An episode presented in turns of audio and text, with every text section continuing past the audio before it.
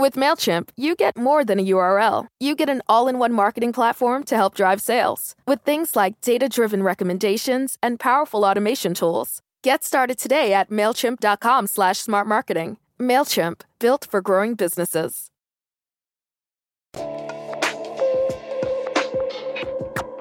This is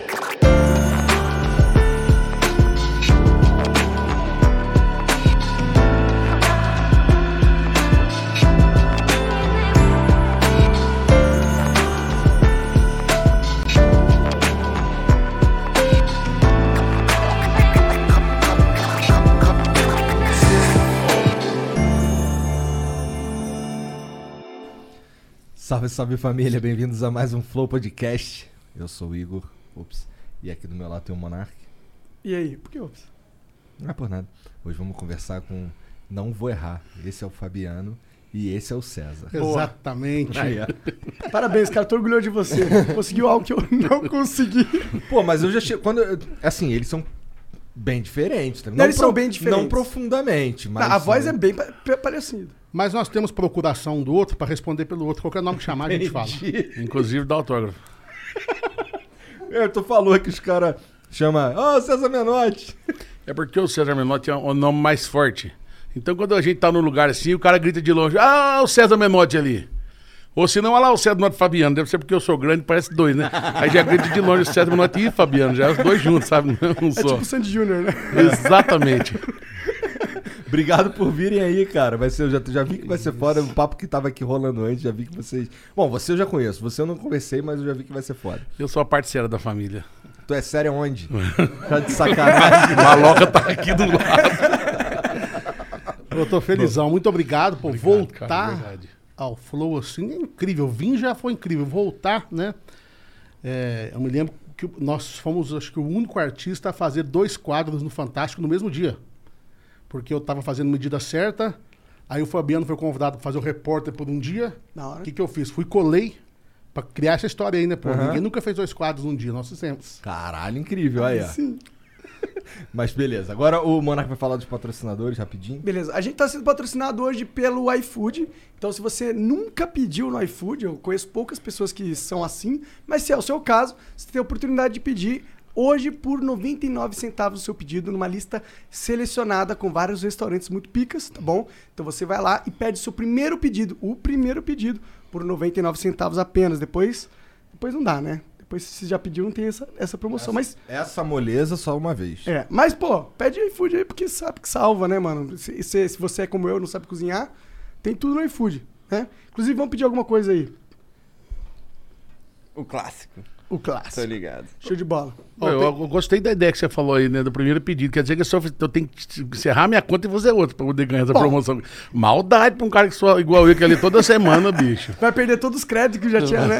Não, eu mereço um prêmio porque de todos os jogos do iPhone eu sou o único cara que zerei o iFood. é, isso aí é foda. O Zerar iFood aqui é tipo pedir de todos os Todo, todos os restaurantes. restaurantes voltar no primeiro de novo, não tem mais. Fui na última fase. Boa. O cara platinou o iFood. Brabo. Então, pô, Platino iFood também, vai lá e peça, tá bom? Que é bom. Bom, a gente também é patrocinado pela ETW Consult, que é uma empresa de consultoria financeira. Se você não sabe onde colocar o seu dinheiro, você está colocando na poupança, um erro. E, pô, tire da poupança, não sabe onde colocar? Entre em contato com a LTW, ltwconsult.com.br. Tem um formulário lá que você preenche, você coloca todos os seus dados, eles vão entender o seu perfil e vão te indicar os melhores investimentos adequados a você, tá bom? Então vai lá. Se tiver dívida, você também pode entrar em contato com a LTW, porque eles têm todas as ferramentas do mercado para renegociação de dívidas e muito mais. Então aprenda com eles, tá? Vai lá. Tem o arroba LTW Consult, que é o Instagram. Segue eles lá também, que lá tem conteúdo todo dia. Ou ltwconsult.com.br. É isso. isso. Ou e, o- e os membros? Pô, vamos falar dos membros. Os membros, quem que são? As galera que patrocina a gente, você. Em, em troca, o que, que a gente dá? A gente dá acesso a algumas coisas. Uma delas é o concurso de sorte. Caralho, outro Kraken. Outro craque, olha lá. Todo dia a gente coloca um prêmio novo para os nossos membros. Basta clicar em participar que você vai ganhar na sua casa. Se você ganhar, a gente manda para sua casa, tá bom? Hoje a gente colocou um kit eh, do Razer Kraken. É muito foda esse headset. Mais de 500 reais. Tem também um gift card da nuvem e umas piteiras da Glass Crew Inc., tá? Não perca essa oportunidade, vire membro e clique em participar. E Outra- o- E o emblema de hoje? Vamos ver, tô curioso. Caralho. isso? Pô, que massa, Olha lá. Bonitão, mané. Olha lá. Ô. Caralho. Eu gostei desse cara, deixou a gente mais magrinho, cara. e Ficou bonito, bicho. Ficou legal. uma harmonização facial na gente. ó. Ficou- É, Ah, ficou muito massa. Quem que fez? Quem que fez essa pegada? esse Parada aí? daí, se não for o Gigalvão, foi o Felipe Nero. Esse mesmo. Felipe Nero. Felipe Nero. Felipe Nero, massa, Felipe. Show Ficou de bola. massa. E pra resgatar é Os Menotti. É, com Tá dois. T's. Com Os dois menores T's. com dois T's. Só nas próximas 24 horas depois não dá mais pra resgatar, viu? Então não perca a oportunidade. Só precisa criar uma conta no nosso site de graça. Tá bom? Vai lá. É isso. É isso? É isso, tem as mensagens também. Manda aí mensagem pra gente, é 400 Sparks, 10 mensagens, é o limite. Áudio e vídeo de até 20 segundos dá pra mandar. Se quiser mandar uma propaganda, é 50 mil Sparks. Um minuto de áudio e vídeo dá pra mandar. É um né? minuto? É, propaganda é isso aí. Já que vocês falaram de dinheiro, é, investimento, deixa eu dar um presentinho pra vocês. Cadê o Romualdo? Opa, Um dinheiro? Eu quero. Pô, presente também quero. Também. Adoro presente. Não se preocupe, o Romualdo é um pouco lento, mas porque ele... no passado, muito no passado, há uns dois anos atrás, Caralho. Eu gosto muito de investimento, eu gosto muito de investimento em ouro. Legal. Então eu trouxe pra vocês aqui um presentinho da Ouro Minas. Que isso, Um da hora. Pra você também. Caralho, tô curioso agora. E aí já fala também de um projeto novo nosso. Pois é, então já me conta Vocês aí. já vão conhecer o Que menor. isso? Isso é uma barrinha de ouro. Caralho, que chique. Guardem com carinho. Se não gostar, joga fora depois. Pô, tá fora, maluco, tá cara. sacanagem. Isso daqui... Vale mais que dinheiro. vale mais do que ouro, como dizia o Silvio Santos. Caralho. Caralho, esse é um dos presentes mais da hora que Esse já deram é pra verdade, com certeza, cara. Pô, obrigado, obrigado. Que Legal. isso, cara. Porra, maneiro demais. Ainda mais uma- dois caras super eróticos aqui na Você fotinha viu? no fundo. Então, e aí tem um projeto Menotes Pop que em breve vai estar no ar aí. Ah, é, aí que eu dentro que eu falo é só a foto mesmo. Se abrir não vai achar nada aí dentro. Entendi. Me fala do, do Ouro Minas, o que, que é isso? De onde é que. A Ouro Minas é uma empresa onde você pode aplicar o seu dinheiro em ouro através de aplicativo. É, super sem burocracia. Você pode pegar o ouro fisicamente, como vocês estão na mão, ou pode deixar lá é, custodiado. É, o Juarez, que é o maior expert em ouro, eu posso dizer, do, do mundo. Um dia, se convidado aqui, ele explica tudo sobre ouro para vocês. da hora, hein? Da hora mesmo. É, pô, e o ouro, agora nessas crises, crises e crises, ele sempre valoriza, né? O ouro é sempre interessante. Moeda Então, mundial, né? Sim. Eu falo que todo mundo tem que deixar um dinheiro guardado em ouro. Deixar um ouro guardado como patrimônio. Como eu dei o exemplo pra você da, da outra vez. A aliança é a única coisa absolutamente sua que está aqui. É. E a única coisa que você tem absolutamente liquidável. Você É precisar do verdade. dinheiro, você vende agora. Até se der um apocalipse é liquidável, cara. Porque o ouro vai, vai valorizar pra caralho no apocalipse. Isso aqui era do meu pai. Meu pai mandou fazer no meio da floresta 40 anos atrás. Eu tô usando exatamente a mesma corrente que ele usava, que era dele. É eterno. Maneiro, maneiro. é muito e e é, é maneiro esse, esse lance de vocês estarem nisso aqui, porque tem tudo a ver com a história de vocês, né, Tem cara? tudo a ver com a história. Porra, maneiro demais, gostei. Inclusive, mano, esses dias eu tava olhando o YouTube. Tem uns canais, cara, de uns caras que fica achando ouro em propriedades antigas, mano. Você já viu isso, cara? Já. Nossa, é muito foda. Teve um cara que tinha uma casa de um barão de antiga. Aí ele achou umas pepitas de ouro, várias, velho. Sim, lá, na- na- a gente opera hoje na Menotes Mining, Uhum. que é a nossa mina. E lá tem a pessoa, os funcionários que são responsáveis por procurar. Não é muito incomum o cara encontrar um piquá com pipitas de ouro dentro. De 50 anos. O que que é isso, um é um potinho que eles guardavam. Ah, tá. Foi bem no potinho que Um eles pedacinho acharam. de bambu, às vezes, que ele coloca uma rolha e tampa. Então é comum achar assim, às vezes achar um muito. Não é tão comum, desculpa, mas acontece. De achar uma pessoa que perdeu ou, ou escondeu, né, muitos anos atrás e foi encontrado. Entendi, caralho. É, esse, esse cara pegava num, num terreno de um barão e tava enterrado. Ele pegava aquela maquininha. É. É pepiteira. Pepeteiro, Ou não? piu-piu. Ou piu-piu. Pode crer, da hora, mano. Piu-piu é Piu-piu legal. é o nome mais popular, né? Ô, Fabiano, e tu também tem esse lance de, de. Tu também curte achar ouro, cara? Curto demais a conta. Cezinha gosta, foi mais né? pro lado agora da mineração, Aham. do garimpo, mas eu vivo isso também já há muitos anos. É. Já morei no garimpo, já fui garimpeiro junto com aí, meu pai. Quando, quando vocês eram crianças, né? Exatamente. Mas aí tu tem alguma coisa a ver com a Menotti Mining? Tem. Tenho, sou funcionário dele. Entendi. Não, é tudo nosso. Aqui ele partiu para cuidar mais do lado da agropecuária, dos bois. Das fazendas. né? Inclusive, nós temos também o boizinho de ouro. Você pode aplicar no boizinho de ouro. E eu fiquei mais pra questão da, da mineração. O Fabiano tem mais. Ele é- sempre foi mais apaixonado com gado, que eram as duas profissões do meu pai. Meu pai era fazendeiro e era garimpeiro. A cada um herdou uma, uma parte. É que o Exatamente. gado dá pra comer, né, Fabiano? Então, cara, Bom, é nessa verdade. crise mundial aí, você já viu, né? A gente quase dois anos dentro sem, sem trabalhar. Fartou, ah, não, vai lá na fazenda e busca um boi. Já, já traz dinheiro pra quem pro freezer já. No Pois é, já zumbi, eu quero ter anos. ouro e gado pra caralho. Mas tá, mas já deve, vocês já devem ter um- alguma coisa marcada pra voltar, não tem? Já, já. Inclusive esse ano ainda. É? ah, da Deus hora. quiser. Legal. É. Mas, é, mas é aqui em São Paulo? É pra, é pra onde? Então, cara, tem show no Brasil inteiro. Já tem marcado pro Já Brasil temos inteiro. marcado no Brasil inteiro. No Maravilha. interior de Minas, eh, no Piauí, no, no Paraná, no Santa Catarina, no Rio Grande do Sul. Já são shows que já estão marcados. Alguns foram remarcados de 2020 e mesmo de 2021, agora no começo do ano, pro final do ano. E alguns são os novos shows que começaram a aparecer, porque o povo tá desesperado atrás de festa, né? Aham. Vai ter um evento em São Paulo, por exemplo, em novembro, dia 26 de novembro, 26 e 27. E eu liguei lá hoje pra, dar uma, pra saber como é que era, né? Ó, o primeiro dia já tá esgotado. Caralho. Olha o ta- como é que é o negócio. O povo tá querendo Não, festa, tá sentido, querendo né? curtir, tá querendo encontrar os amigos. Sim. Com certeza. Tanto Você tempo pensa- imprimida essa demanda, né? Não Verdade. só as festas populares das cidades, mas você imagina quantas formaturas, quantos casamentos, aniversários foram represando nesse tempo, porque os bufês não podiam atender, Com certeza. as casas de festas não podiam receber. E foi represando isso, cara, aí. A menina que tinha 15 anos vai fazer a festa de 17, É. né? É verdade. Tem um cara que comprou um show nosso, comprou pro casamento dele. No meio da pandemia não pôde fazer o show, ele separou. Eita porra. É. Caralho. Aí ligou e falou: Ó, mas eu não quero perder a data, não. Quer eu vou usar essa data pra fazer um aniversário. Aí tudo bem, então. E vai fazer a Caralho. festa. Da hora. De outra. Porra, Pá, maneiro, maneiro. demais. Pô, finalmente, né? Tá, as coisas estão começando a caminhar para abrir, né? É, da última vez que a gente conversou, tu tava falando dos caras do- que trabalham no, no Sim, backstage e é. tal. E agora as coisas deu uma- normalizando, os caras já. Os caras estão cheios de esperança, Consegue cheio respirar. de esperança. É. Porque o que, que acontece, cara? O artista, ele é, tá, a gente é um pouco mais privilegiado, a gente aguenta segurar a bucha, segura e, e vamos tocando as coisas. Mas às vezes aquela galera que tá no agente, que é o nosso staff ali no dia a dia, por mais que a gente queira fazer muito pelo cara, você também não tem condição de fazer tanto pela pessoa. Você faz É. o que você pode. Então essa galera tá desesperada pra voltar, não é pra ganhar dinheiro, é pra sobreviver.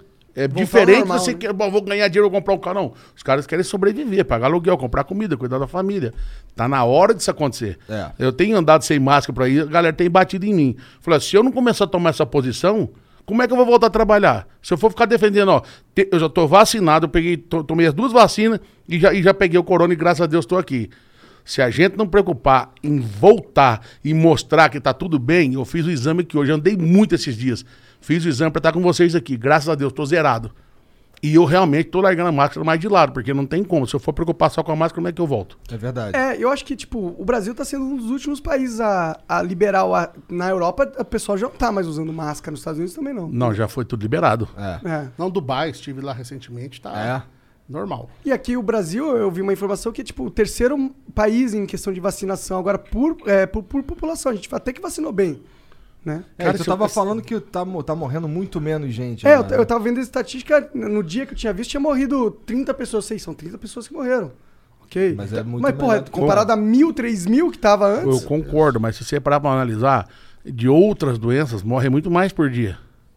Então você tem que entender o seguinte: aconteceu, claro que a gente fica triste, nós perdemos parentes com isso, amigos. Mas temos que entender que a gente acredita que a vacina é a solução. Aham. Se a gente for entender, não, vacinou, mas tem que continuar, isolamento tem que continuar, então peraí, então vamos ter que parar o mundo e arrumar uma função pros artistas, pro, pra galera que trabalha no staff, pra muita gente que vive disso, pra galera dos buffets. né? A, a vacina, a gente acredita, é ela e pronto. Tanto que quando, quando começou a vacinar, o nível de, de, de infecção, o nível de mortes, o nível. Caiu de, caralho. Caiu drasticamente. É, eu drasticamente. acredito que vai ser como uma vacina de gripe, alguma coisa que você vai ter que tomar sazonalmente. Total, É, né? é, Talvez todo é. ano, não sei. Né? Provável. Tomar uma vacinazinha.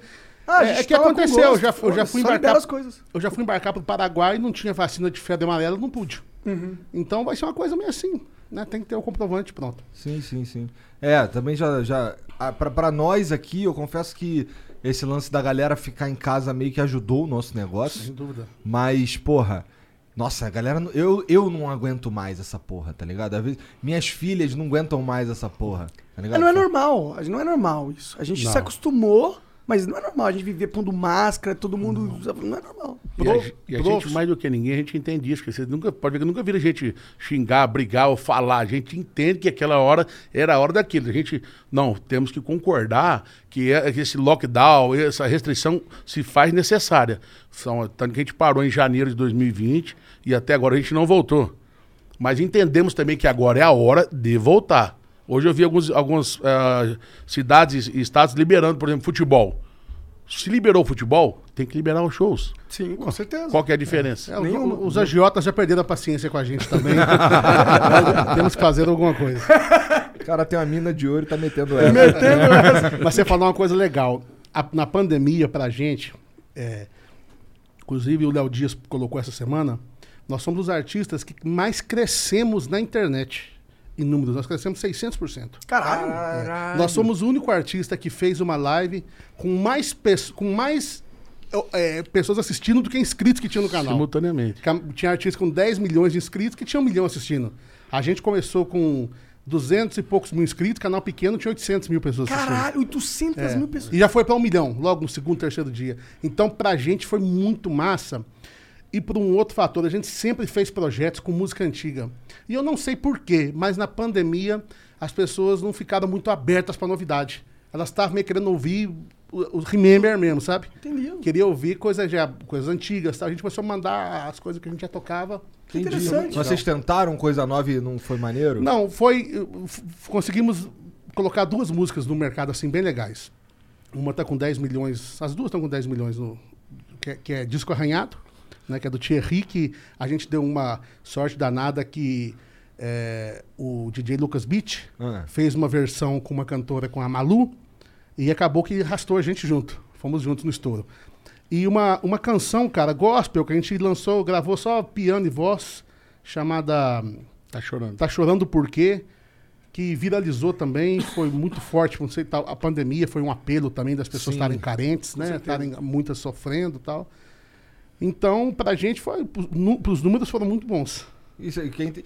Pô, mas tu, assim, especialmente o César, esse cara é um, uma, é uma- um patrimônio do Twitter. É verdade. Né, cara? É verdade. Não, especialmente não. Só ele mesmo. E eu, depois que ele começou, não tinha nem coragem de arriscar nada. Eu falei, bicho, tá ele muito perfeito. Tá muito vou bom, mexer né, cara? Não tem um tweet que eu não dou risada. Não é um tweet leve sempre. Tem os outros que, que são. Mas a maioria. É, se você falar que eu faço um tweet leve, já deu uma piada legal pra eu colocar lá. Ô, você pode buscar uma, comprar uma garrafa pra mim desse negócio ali embaixo ali, que acabou o mil aqui. Opa! No boteco em frente eu- ali. Não, Não, é só você emprestar ainda. a minha, Monarca. Tem aqui, Monarca. Você não entendeu, Monarca. Eu só queria emprestar é, da sua, Monarca. Eu só queria emprestar da sua. Monarca, Monarca não sabe brincar. Você falou, ele vai ele resolver direto mesmo. Pegar. não, ainda tem aqui ainda, pô. Eu tava só zoando aqui, porque você ficou lá de lá. E é uma delícia, cara. Pô, da hora. Os nossos amigos aí do grupo do, do vinho, É Philip, Philip Mid. philipmid.com.br se quiser pegar lá. hidromel super leve. Pô, doce. uma delícia. Pô, vocês vão levar uns de presente, então. Pô, muito obrigado. É, inclusive o Felipe, Muito que, é, que, que pro- produz, ele mandou uma mensagem pra gente e falou, mano, por favor, presenteia eles Ah, com... que massa. Falou, não, mostra aqui pra vocês. Ele, legal. ele é fã de vocês pra caralho. Mas Bom, aí? o Brasil é, né, cara, do- de, de certa forma. O cara que coloca um milhão de pessoas numa live. Não, isso é impressionante. Puta que pariu, isso é impressionante. Pra vocês terem noção, a Sony hoje tava fazendo um evento mundial que eles anunciam os novos lançamentos dele de jogos, né? Tinha 500 mil pessoas assistindo. A Sony, pro lançamento mundial de games. Ou seja, todo nerdola tá assistindo aquela porra, entendeu? E é uma potência esse negócio de games, né, bicho? É do normal. Curte Vocês games? pegaram o dobro. Gosto, cara. Não gosto dessa molecada nova, assim, que é um negócio aficionado. A galera vive pra isso, né? Ah, Impressionante, mas é, um pouquinho que eu acompanho, eu fiquei impressionado com a numerologia dessa turma, assim, a quantidade de gente, a quantidade de play, a quantidade. É absurdo o Mas tu negócio. joga. Não. Jogo truco. Jogam o jogo da Pô, vida. eu, eu- eu até tentei, cara, mas eu sou da época do Atari ainda, Nintendo, essas coisas assim. Esse jogo mais novo, assim. Eu tento, cara, Eu mas é também- muita informação. Eu também gosto mais dos jogos mais velhos, pra ser sincero. Eu gosto de jogar lá um, um Nintendo, gosto de jogar um. Bom, o, o que eu mais gosto de jogar hoje em dia é o Dreamcast, que é um. Esse já é um pouco mais novo, de certa forma. Mesmo assim, tem, sei lá, 15 anos, uma parada assim, 20 anos. Nossa, velho pra caralho, na verdade. Eu gosto do PKXD. PKXD. Minhas filhas que gostam de PKXD. Fala pra elas me, me chamarem lá Menotinho, meu nickname. Não acredito que tu joga PKXD. Jogo PKXD, é claro. PKXD e outra coisa, Não eu acredito. jogo e não tenho maturidade pra disputar com os meus sobrinhos. Assim, eu disputo na, na cara dura e Entendi, tiro o sarro trai- deles. Pô, imagina até a PKXD cena. é o, é o Roblox brasileiro. Ah, pode crer, pode crer. Eu que é Acho do, que, que é do Breno, é do, do Breno É do Breno Masi. Ah. Inclusive o Breno Masi, ele falou, vou te dar um presente aí. Foi lá e descarregou dentro do no meu, no meu jogo, né? O que que eu fiz? Reuni meus três sobrinhos na sala, a filha do Fabiano, os dois Fez filhos raiva do Fábio. caras. Falei, olha aqui, ó, o que, que, que o tio tem? Chupa essa manga aí. Cara, meu sobrinho ficou revoltado. mano. Pior que ele me pediu lá o- o- os nicknames lá das minhas filhas lá, eu acabei esquecendo, eu vou Que mandar pra ele. Porque ele manda, ele manda mesmo um caminhãozão de Ele, coisa. ele- ah, Nossa, se manda, manda. ele é generoso, ele é generoso. Ele é generoso, né? Pô, nem no celular tu joga, Fabiano? Não, cara. Caralho, o que, que tu faz da vida de maneira assim? Sabe o que foi o problema do Fabiano? Ah, Uma vez, meu pai comprou um Super Nintendo pra gente. ah. em casa. E o Fabiano traumatizou. Porque jogavam eu, o Fabiano e o Fábio. E qual que era a regra básica? Quem perdia ia saindo pra entrar outro. Perdeu, saía, perdeu, O saía. famoso rei da mesa. O Fabiano t- apossou do controle 1 e não saía, cara. Ele perdia, fazia eu e o Fábio ficar revezando.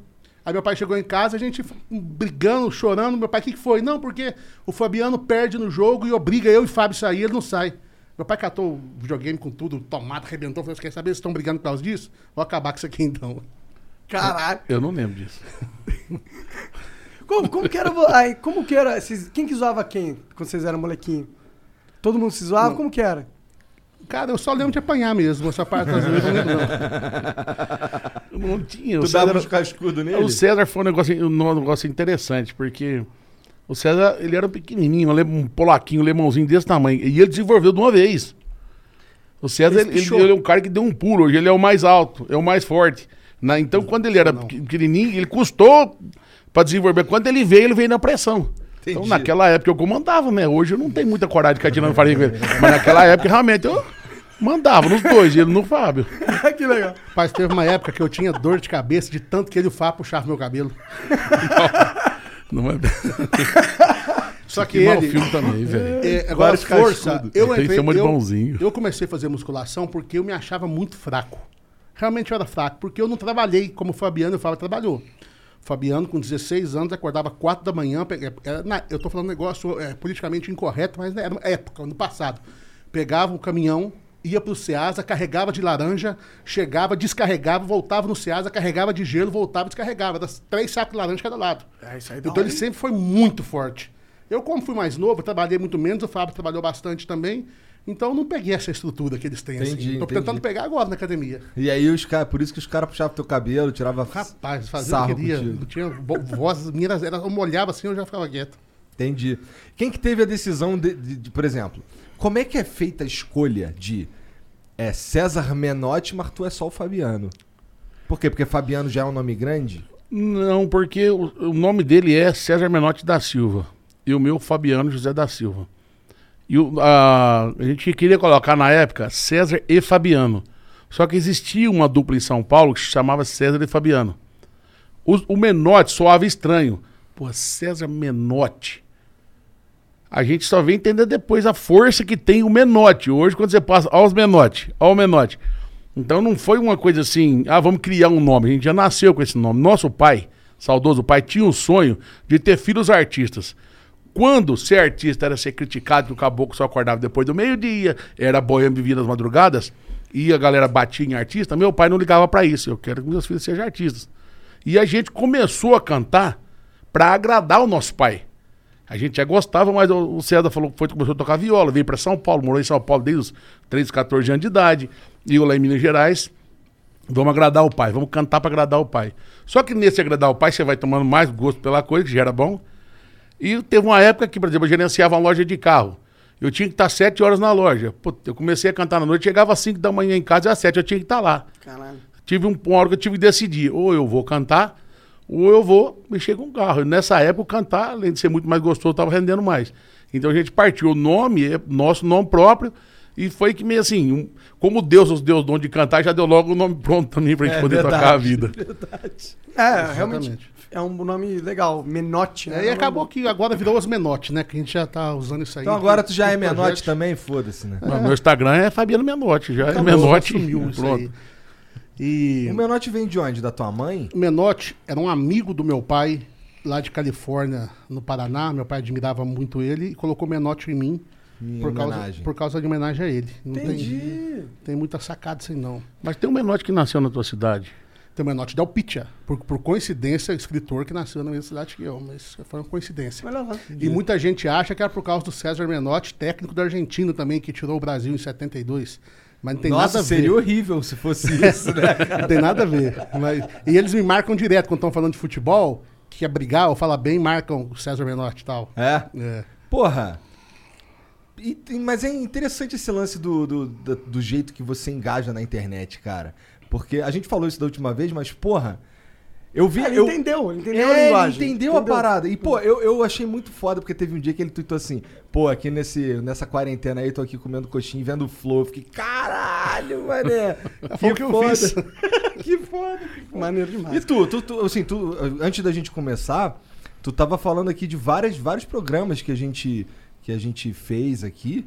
E, porra, como é que tu conheceu o Flow? Foi por causa dele? Como é que é? Foi antes, cara. Eu, em alguma reportagem, eu não me lembro qual foi agora, que eu comecei a assistir o Flow, depois o César logo em seguida já foi.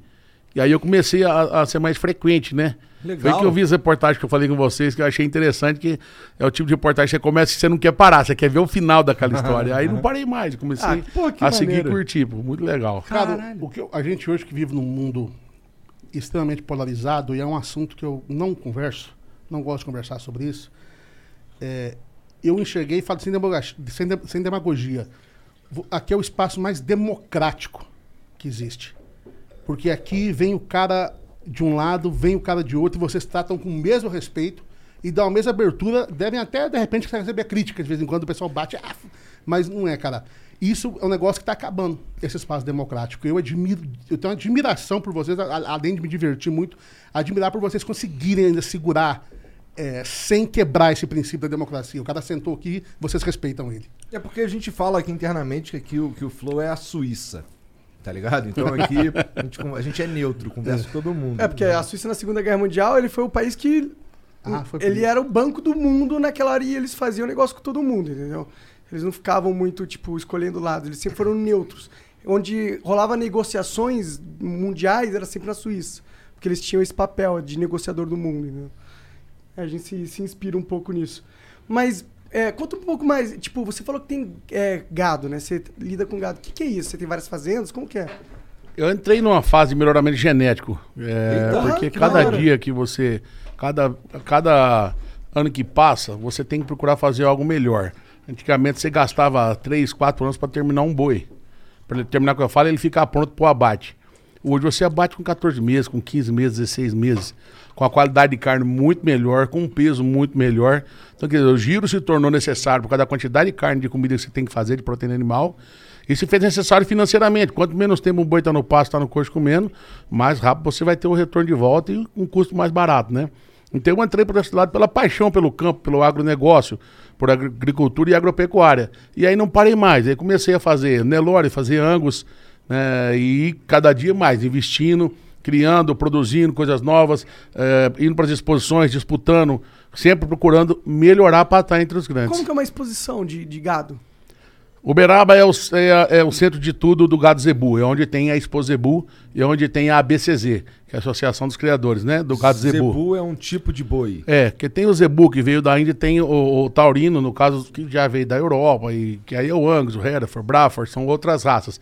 E da Índia veio o gir leiteiro, veio o Sind Brasil, veio o Nelore, principalmente, que é a nossa base aqui no Brasil, que é o maior rebanho do país hoje, é o, é o rebanho de gado Nelore.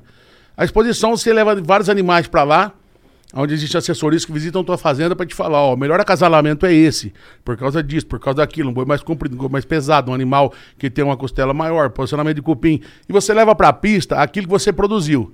E lá tem os juízes, que são os caras especializados para julgar. Quando você sai de lá com um animal muito bom, um animal que ganhou, aquele animal tem uma valorização muito grande. Por quê? Porque dali você vai produzir a partir daquela, por exemplo, uma Reis, uma grande campeã nacional. A partir dali você está produzindo coisas que a mãe deu certo. Então, mais de 90% de chance que os filhos vão dar também. Entendeu? E é o quê? Isso que eu te falei. Precocidade. É um animal que pare mais cedo, é um animal que dá muito leite, é um animal que dá mais pesado.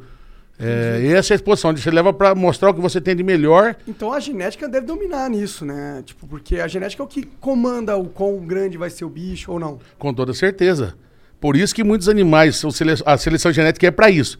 Onde você separa os melhores animais para produzir a partir daqueles animais o gado do futuro. Uma vez eu fui num- numa fazenda que era de produção pra. que tinha os, os touros. Eu acho que um dia eu fui num- numa exposição dessa com um tio meu que é veterinário, entendeu? Mas muito criança. E eu lembro que ele me falava que tinha os, os bois, tinha os bois, eu lembro de, de ver. Ele falava assim: esse boi aqui é um boi que é só pra inseminar. Esse boi aqui custa não sei quantos mil, é um boi super foda. É porque Esses eu- aí vivem mais, eu imagino. Não, esses aí não é um boi de abate. Ele é um boi para, por exemplo, você pega um. Vou dar um exemplo aqui, um caiaque, que é um grande raçador, um, dos- um grande campeão nacional. O caiaque hoje ele está numa central, onde ele só vende sêmen. E vende muito sêmen, vende muita coisa. O cara fatura 40, 50, 100 mil conto por mês de venda de sêmen. Caralho. Por quê? Porque o boi se provou. A partir daquele boi, os filhos dele se provaram ser animais bons, então ele provou que ele é um melhorador genético. Ele é um- Esse boi, ele simplesmente vive para aquilo. Quanto Tem um prazo de vida boi longo. desse? Eu não lembro quanto o caiaque foi vendido, mas ele é um boi que deve ter sido, na época, aí, para uns 3 milhões de reais, Nossa 2 milhões, 3 milhões de reais. Né? E hoje aumentou mais ainda, porque na época do caiaque, acho que, se não me engano, a arroba do boi ah, devia estar ali em, cento e poucos reais. Hoje a arroba está passando de 315. É, a carne tá cara, né? Exato, eu não vou lembrar quanto era no passado, mas hoje chega nisso. Então, tudo valorizou. Antigamente, se vendia um touro por 7, 8 mil reais, tava maravilhoso. Hoje você vende por mais de 30. Entendi. Tudo por causa dessa, desse negócio do melhoramento genético. Pode crer. E, e em- falando em melhoramento genético, vocês, vocês veem alguma coisa assim de. de... Porque eu sei que tem um- uma, uma nova tecnologia que é o CRISPR, né? Que eles conseguem modificar os genes de algumas. De alguns é, organismos é, in vitro mesmo. Vocês mexem com alguma coisa assim de modificação genética em laboratório? Não, modificação não. Não. Não. Porque eu sei Que que, a China o que faz, faz isso é bastante. escolher, é escolher os melhores Você animais. escolhe os melhores e faz o acasalamento, né? Faz a transferência de embrião. E quem são os melhores bois do Brasil? Existe isso? Cara, cada um tem sua época. Hoje, por exemplo, a gente vive um mundo onde é, os bois hoje, como é que eu vou te explicar? Tem tanta coisa nova chegando no mercado a cada dia mais, né? Que você tem nome, você não vai. Rendife, o, o- Operário, Muqueche, são os bois que, vamos falar aí, da última safra ou da, de dois anos atrás, os que estão fazendo os, os campeões de agora, os filhos de agora, os animais mais pesados de agora, mas todo ano nasce Pode crer. um, um boi diferente, a cor vai lá, separa, deu produção, deu produção, vai para Isso, isso daí, central. é, isso daí é, é tentativa e erro. Por exemplo, ó, nasceu um, um- um bezerro ali e tu quer ver se ele vai ser eh, um bom pai, vai, por assim dizer. É, você vai produzir uns dois mil bezerros para tirar um que vai falar assim, vai para central. Entendi. Daí para mais, é capaz que seja bem mais. Mas, Mas a é- sua fazenda não faz isso exatamente. Ela não, não, Não. produz bois de inseminação para Produz, eu, eu justamente faço isso. Ah, não, você faz exatamente eu isso. produzo um boi melhorado para aquele cara que tem o gado de corte, melhorar o gado dele, melhorar o bezerro que, que vai pro corte. É pra- a gente faz para isso. Ainda não acertei um touro central, mas nos acasalamentos, nos acasalamentos que a gente faz, tem tudo para acontecer a qualquer momento. Eu que é fico mais no, no- na- no controle de qualidade desse negócio todo, que é o churrasco. Eu vou olhar como se tá bom, se não tá, eu, eu falo, tá funcionando. Isso que eu ia falar, se, se ne- nesse empreendimento, tu que é o funcionário dele. A parada Prazer, né? Porra, mas churrasco deve ser, deve ser então lá na tua casa lá, deve ser um bagulho muito doido. Deve ser. O que, que você quer comer hoje, cara? Ali Então, pegar. Deve ser um bagulho doido mesmo. Ser o melhor Vai, churrasco A gente é alucinado. E é legal, cara, que quando é pra família, ele faz um preço da carne melhor pra gente, Ah, sabe? Do que a gente compraria na rua aí. o cara cobra pra família. Caralho, capitalista máximo. né? Nossa, pô, você tem uma mina de ouro, né, mano? Não pode... churrasco. Não precisa falar mais nada, nem desconto podia pedir. É literalmente uma mina de ouro, né? Verdade. Cara, é. E do boi, quando você abate o boi lá, tu pega. É, é 100% da carne dele é, é consumida? É, do boi que tem um, tem um ditado que só fala que a única coisa que você não aproveita é o berro. O resto você aproveita 100% de tudo. Tipo, cérebro. Tudo. Pra tudo tem um porquê. O cérebro vira o quê? vira farinha, vira comida, vira Entendi. tem tudo, tudo tem um porquê. O rabo do boi vira um pincel, né? O casco do boi vira produtos, é, Ah, faz pincel com de o do tudo, boi, cara, legal. lápis, cara, é, de tudo. Do boi você aproveita tudo. Que bom, acho que é isso mesmo. Chiclete, vem do boi. Caralho, da medula, do, do Da, osso. da- daquela, da Medula- cartilagem, do, da negocinho que tem entre o couro e a carne. Pode crer. Gelatina, mocotó, do boi você faz. Caralho. Isso é muito foda, mano. Eu acho que, pô, se vai, né, usar a vida do bicho, do bicho, use ela com respeito e usar ela completamente. Toda certeza. Não quer dizer que você vai bater um boi, que você não tem que ter carinho com ele, não. velho. O, o animal foi feito pra gente, pra que a gente seja, que seja consumido, nesse caso do- da proteína animal. O mundo inteiro se consome prote- proteína animal. E você tem que ter um amor por ele, porque ele vai te servir. Então você não tem que tocar, não, porque vai. Não, pelo contrário, cara. A gente tem carinho, tem cuidado, tem zelo, porque nós vamos usufruir dele. Você Sim. não vai ter carinho com ele. Se, ele, se ele tiver uma vida de merda lá, muda a qualidade também? Totalmente. É mesmo? é? Totalmente. Estresse, né? Estresse. Um boi abatido estressado, um boi, um boi mal cuidado. É outra coisa. A qualidade da carne é- influencia com certeza. Então o boi morre e nem viu que morreu. não, hoje não. Entendi. É o lance do pistão? Não, não existe sofrimento. Não pode ter sofrimento. Se você faz o animal Afeta sofrer para carne. Se você faz o animal sofrer para você abater ele, você tá sendo cruel, pô. Que graça que tem isso? Mas não Nenhuma. é. A gente não tem tanto conhecimento profundo que não é a área do nosso negócio, foi o abate Não. também, né? O abate vocês não fazem. Não. Você É, só a cria gente um não touros. cria o gado para abate, Eu cria o crio gado touros para melhorar. melhorar quem abate. Pode crer, pode crer. abate. Na hora, você sabe quantos touros tu tem hoje em dia? Cara, não sei, cara. A gente vai ter um leilão dia 20 de novembro agora. Hum, não sei o que vai vender lá na faixa de 100, 150, alguma coisa Caralho, assim. da hora, da hora. Nossa! É, touro pra Não, caralho. mas eu sou muito pequenininho, cara. Tem cara que vende mil por ano. Por ano. Porra! Pesado, Caralho. cara. Mas peraí. É... Mas também o Brasil é o é a referência máxima em, em gado, eu acho. Expor- Exportação de carne, não é não? Em exportação de carne, acho que briga com o Canadá e com os Estados com, Desculpa, o Canadá não. Com a Austrália, os Estados Unidos, alguma coisa assim. Entendi. É, em termos de qualidade de carne, em termos de quantidade de carne. E aquele. Ah, desculpa. Pode falar. E aquele Yag, Yag, Yag, Yagyu. Yagyu. Ou Wagyu, né? Wagyu? Então, aquela carne é uma carne muito nobre, né? Aquilo dá pra produzir no Brasil? Não dá. Já se produz. É? Ah, Já é? se produz e muito no Brasil. E muito. Só que eu falo que o brasileiro ainda tem que aprender a comer aquela carne. Porque ela é uma carne que tem um índice de marmoreio, um índice de gordura muito pesado. Né? O cara que é acostumado igual eu, assim, eu pra comer um quilo de carne é, um é brincadeira, eu como um quilo de carne. Não, o Wagyu tu não o Wagyu consegue. já tem um gosto forte, é uma carne muito forte. Então você tem que aprender a comer ela, você saber, aprender a saborizar a carne, mas Come um ela é pouquinho. especial. Você come um pouquinho dela. Come um pouquinho. Entendi. Já a outra você come meio espinguelada assim.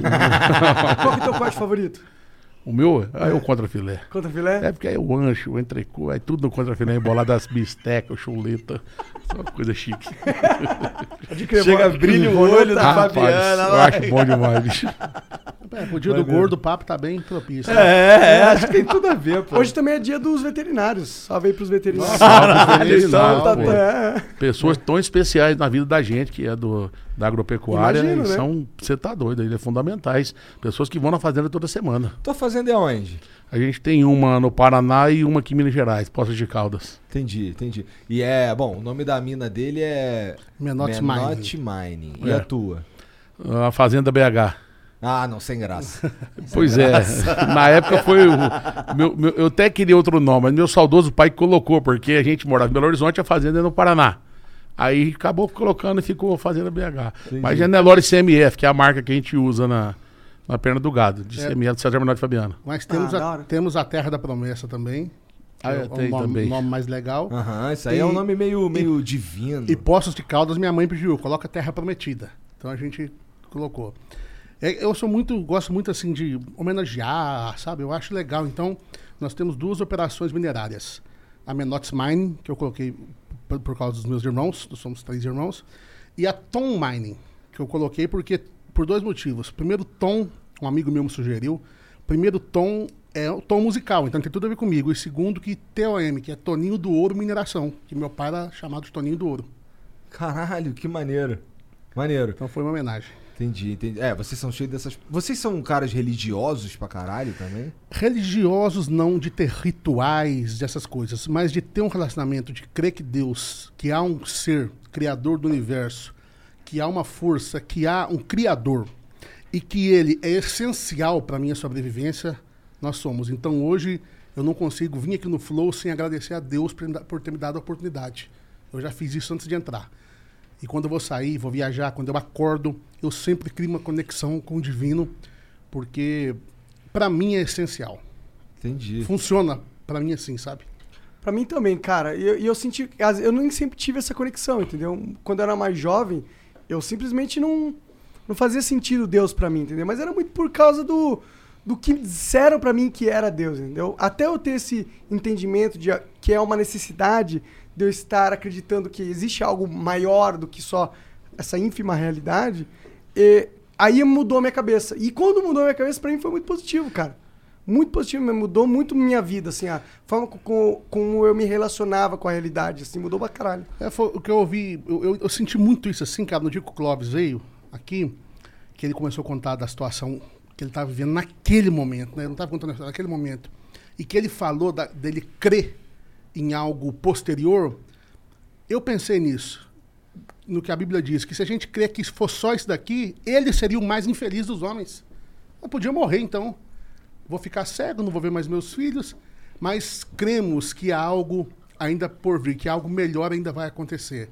Então, vive me alimentando com essa esperança. Se eu estiver errado, não estou perdendo nada, mas eu tenho convicção que eu estou certo. Sim, o louco é que quando a gente tem essa.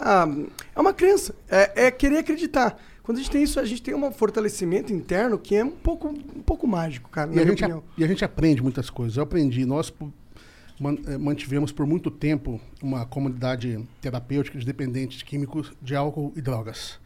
E no tempo que eu morei, que eu vivi aqui em São Paulo, eu era muito amigo dos violeiros da noitada, da boca.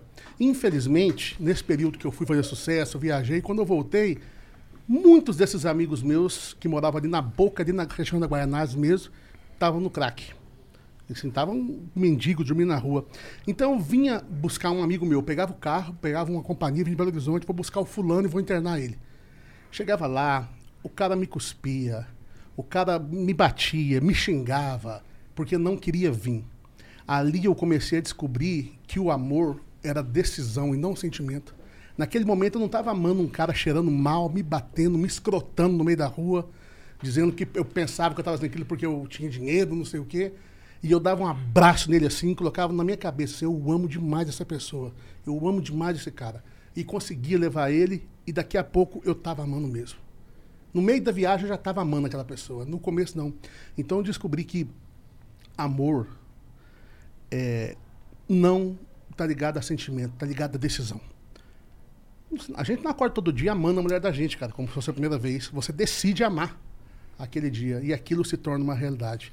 Então, esse, esse tipo de coisa que eu comecei a crer que há um, um ser superior que promove isso. Porque só nós, pela nossa, nossa condição humana, nós, seres humanos, eu, você, o Fabiano, o Igor Monark, nós amamos se, amamos porque, amamos quando. E quando eu comecei a ler na Bíblia e entendi o amor de Jesus como ser humano, não como aquele cara que ensinado pra gente na escola, que era um velhinho de barba, ficava num trono te olhando, você que fizesse um errinho, ele te jogava um raio na cabeça. Essa é a imagem que nós criamos. Quando, quando você olha para Jesus na cruz, se entregando como ser humano por nós, aí eu consegui entender, entender a, a verdadeira profundidade, largura, grandeza desse amor. Então hoje eu não sou incondicional, religioso, não sou religioso, mas eu tenho essa conexão. Entendi, entendi. Tu também, tu também compartilha isso aí? Mesma coisa, mesma coisa. O pensamento nosso é igual com relação a isso. Mas o que que, o que, que levou vocês a, a pensar assim? Foi é, Sempre tiveram essa força interna. A gente passou por algumas, algumas experiências na vida e que nos levou a, a uma coisa que a gente acreditava, mas levou a gente a ter certeza disso. Nosso saudoso pai teve um problema de saúde, onde ele chegou de viagem depois de passar um ano sem vir em casa. E os médicos deram para ele um diagnóstico de que ele teria que fazer a hemodiálise e um transplante de rim. Nessa situação toda, nossa, nossa situação financeira era pior do que vocês puderem imaginar. A gente trabalhava 24 horas por dia, era vendendo carro, era cantando, era virando madrugada para poder pagar aluguel, para fazer as coisas. Nosso pai chegou no zero, no zero, no zero. A gente continuou entregando a vida nas mãos de Jesus e acreditando que algo poderia acontecer. Passou-se um tempo, eh, o nosso pai, de 15% dos rins, ele, ele passou para 70%, 70%, 70% dos rins funcionando, onde os médicos falaram que isso não conseguiria acontecer. Nosso pai voltou a ter uma vida normal, foi pro garimpo, ganhou dinheiro, melhorou nossa condição. Nisso, nossa vida lascada começou a melhorar através da música.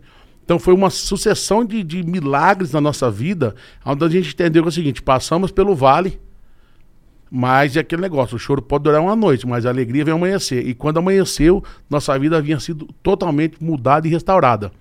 Nosso pai veio depois de muito tempo a falecer disso. Mas porque o bicho gostava de comer demais, igual a gente, e aprender. E meu pai era relaxado nesse sentido. Acabou com meio chucro, nasceu na roça e viveu andando pro mundo. Então ele passou por isso, mas tudo que ele sonhou que eu falei de ter filhos artistas, ele- Deus deu essa oportunidade pro nosso Cara, pai. foi incrível. De melhorar a vida, de andar com a gente, de ir no Faustão várias vezes, de ir em todos os programas de televisão, de ir pra Jaguariúna com uma semana de ingresso vendido, mais de 60 mil pessoas, de travar a BR. Nosso pai viveu o que ele sonhou. Meus filhos são artistas, são. Fiquei, tivemos um reconhec- reconhecimento nacional, fizemos sucesso no Brasil inteiro. Realizamos o sonho do nosso pai. E então a gente viu tudo crê que isso. Deus viu tudo isso. A gente crê que Deus Permitiu isso. Nos Permitiu permitiu, nos deu isso. Porque quando eu fui com meu pai no hospital, que o médico falou assim, olha, o médico chamou eu e meu irmão em particular, falou assim, leva seu pai para hemodiálise agora, que tem cinco anos que eu mandei ele ir. Eu não falo que seu pai vive mais nem uma semana sem hemodiálise.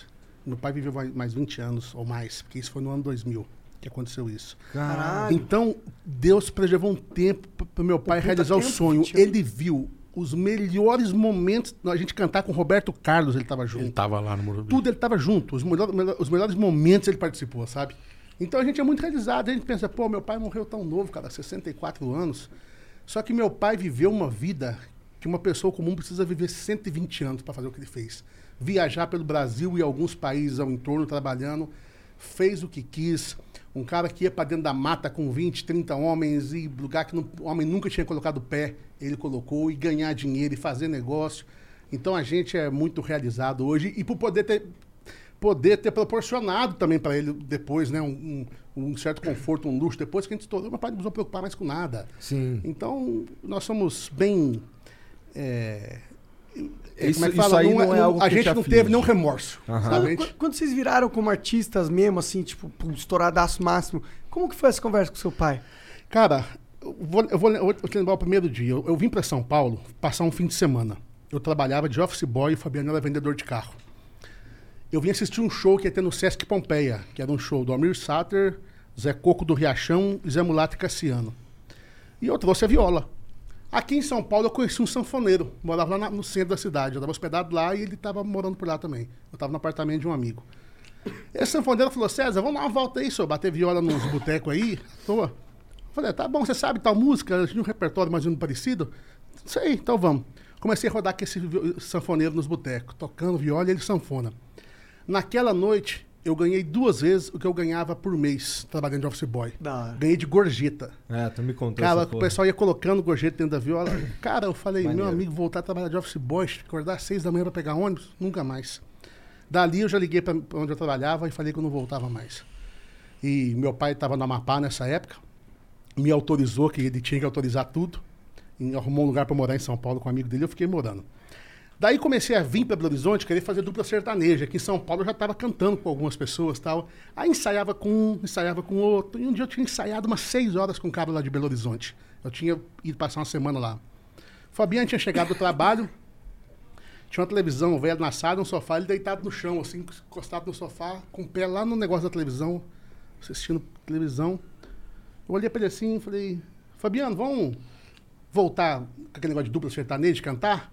Ele só fez assim pra mim, bora, vamos. O que, que passou nem na me olhou. Tu, tu, Nem me tu olhou. topou na hora? Na hora eu já gostava de fazer isso, né? Aí eu, Tava de saco eu cheio de vender no- carro, né? Aí tinha tipo sete horas da noite, meu pai ligava pra gente, que ele ligava via rádio. Aí ligou, e aí, meu filho? Bom, bom, pai, conversei com o Fabiano aqui, nós vamos começar uma dupla sertaneja pra valer agora, sério. Ele, meu pai, o que, que vocês precisam?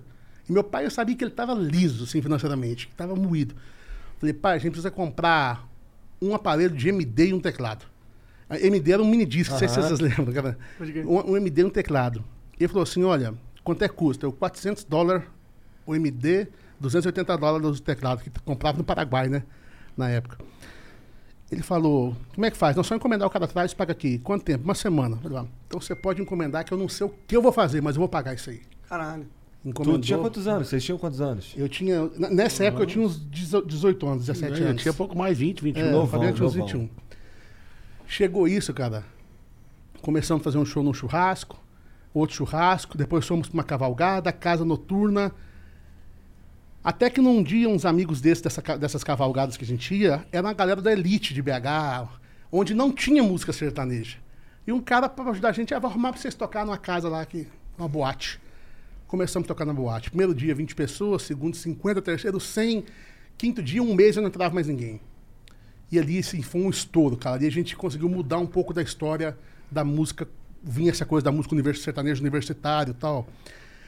É, E de lá pra cá, graças a Deus, foi só degrau por degrau. A gente não teve aquele momento assim, pô, vamos parar, vamos desanimar. Não, porque foi muito rápido, foram cinco anos só. For pensar em amigos nossos como Vitor Léo, que vinte e tantos anos tocando à noite, sem desistir, né? Por isso que o sucesso está na persistência. É, cantar bem hoje não é fator fundamental para fazer sucesso. A gente, pra gente as coisas andaram rápido. Então, com cinco anos, a gente já gravou o nosso primeiro DVD, que já fomos lá para um milhão e aquela coisa toda, e não paramos mais. Entendi. E tu, tu também curte, o- assim, porque o, o César a gente já conversou, eu sei que ele curte uns caras das antigaça, né? Escuta esses caras das antigaças, tu também? Também. Também é a tua A, referência? a nossa base, a minha base musical é a turma das antigas, né? Então, ali do, do Milionário José Rico. O César é um, um pouco antes de mim, apesar de ser mais novo, né? O Cezinha tá lá, lá atrás. Raul Torre de Florence Rielli, o Tião Carreiro e Pardinho. é, Caralho, eu não dentro- faço a menor ideia de quem são esses caras, o que é, o que é esquisito, né? é, a música sertaneja tá onde tá hoje, porque essa turma lá atrás Mas começou. Eles pegar são a raiz disso tudo. Mas se eu pegar uma música aqui que foi escrita há quase 60 anos e cantar um trechinho, você já ouviu em algum lugar. Quer ver? Toda vez que eu viajava pela estrada de ouro fino, de longe eu avistava a figura de um menino. Menino é da clássica, porteira. massa. Com certeza, é. Caralho, 60 anos, é? 60 anos. Nossa senhora. Esse menino tá velho já, né? Então a, a nossa base é essa, a minha base também é isso. Tanto lá do meu pai, que escutava ali o Léo, o Zique Zeca, o Dino Frank Moraí, o Zelizalo, quanto depois, um pouquinho depois, o meu tio, é, João Mineiro Marciano, Milionário José Rico, Mato Grosso e Matias, do Duque Dalvan. Aí, veio, aí depois veio, né? Chitão, Zezé. Milionário de José Rico é muito bom esse nome. É bom pra caramba. Muito bom. Muito bom e uma das maiores duplas da nossa música Deixa eu contar um caso pra eles aqui. que Conta aí. O Zé Rico é o cara mais fora da casinha que já existiu no universo. Por quê? Ele era doido. O meu pai, a, ulti- a última vez que eu vi o Zé Rico foi com o meu pai na chácara dele. E naquela semana, assim, naquele mês, naquela época, tinha morrido um amigo deles. Um amigo que era amigo do meu pai, que era amigo do Zé Rico. Inclusive, meu pai tinha dado essa corrente pro amigo dele de presente. E o filho do amigo dele me devolveu há uns anos atrás. Caralho, tu era puta amigo. É, puta É, amigo. não é até hoje. É até hoje. É até hoje, é amigo da O gente. Regi. Regi é amigo nosso até hoje. Vocês Aí, eram então amigos pessoais do Zé Rico. o meu pai. Interessante. O meu pai era. Aí, nesse dia que meu pai encontrou o Zé Rico lá, eu lembro deles conversando sobre o amigo em comum que morreu. O, o- o Zé Rico falou: Ô Zum, e o Tapira, nosso amigo, hein, rapaz? Que coisa, tal. E falou aquilo, que foi um assassinato tal. Beleza. Meu pai não encontrou mais o Zé Rico, isso foi em 94. Quando foi em 2007, ou 2000, não, 2010, nós viemos gravar com o Roberto Carlos, aqui no Morumbi. E o meu pai veio com a gente, o Zé Rico estava lá no camarim. Aí meu pai viu o Zé Rico, foi lá nele, né? Eu, eu já estava o Zé Ibirapuera, gravação de Ibirapuera, Ibirapuera. desculpa, Ibirapuera. Aí meu pai foi no camarim e viu o Zé Rico, Zé Rico viu meu pai. O Zé Rico olhou pro meu pai e falou assim: Ô Zum, rapaz, e nosso amigo, hein? Cara, mais Caralho. de 20 anos depois ele continuou o mesmo assunto que ele tava da última vez. Caralho, que da hora. Impressionante. cara. o Zé Rico era incrível, cara, incrível, incrível. A gente não pode falar que ninguém é substituível, cara, mas substituir o Zé Rico. Não. Essa não é difícil. só no estilão dele, o jeitão dele, cantar o tanto que ele cantava. E o milionário, né? Nasceu um outro, pro outro. É, o milionário também é outro fenômeno, cara. Entendi, mas eles. É que eu sou, eu sou meio ignorante, sou bastante ignorante, na verdade, nesse assunto. Podemos falar de ACDC depois também, Sepultura. né? Mas gosta? tu gosta? Gosto, cara. O meu médico é um dos criadores de Sepultura, o Dr. Júlio lá de Belo Horizonte. Serão? É, amigo da turma lá do Clube da Esquina, daquela confusão toda de BH lá. Que Caralho. era MPB e o rock. Mas por que, que- por que que tu. Isso aí veio depois, eu imagino, rock, Não, né? depois, depois. A gente gosta. Eu escutei o Traje Rigor quando era criança, eu escutava o Titãs, né? E a gente. Aí os- meu, pelos meu pai e meu tio, a gente vivia a música sertaneja. Mas a gente era da escola também. Então, na, na molecada daquela época, escutava isso. Então, por exemplo, o, tra- o disco do Traje a Rigor, Nós Vamos de Sua Praia, pô, eu escutei 500 vezes aquele disco. Me emocionei o dia que eu fui no programa de televisão, encontrei com o Roger pessoalmente. Eu, eu falei, pô, cara, e os caras que eu escutei na infância, bicho. Digão, pô, muito massa. Assim, mano. O que, que é isso aí que Um chegou? sanduíche agora deve ser o que nós tá vendo toda hora na tela Se ali, é do bicho. Olha pra você é ver, coisa cara. Porra, oh, aí sim. Ah, não, é mais coxinha. Mais coxinha? Caralho. Essa eu não provei ainda. Essa eu não provei. Eu vou experimentar essa coxinha, velho. Cara, vocês são muito generosos. Muito obrigado.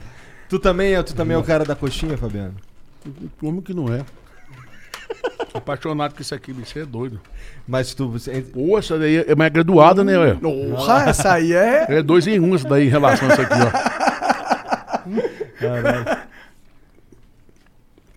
Tá parecendo mato de mandioca, isso aí é?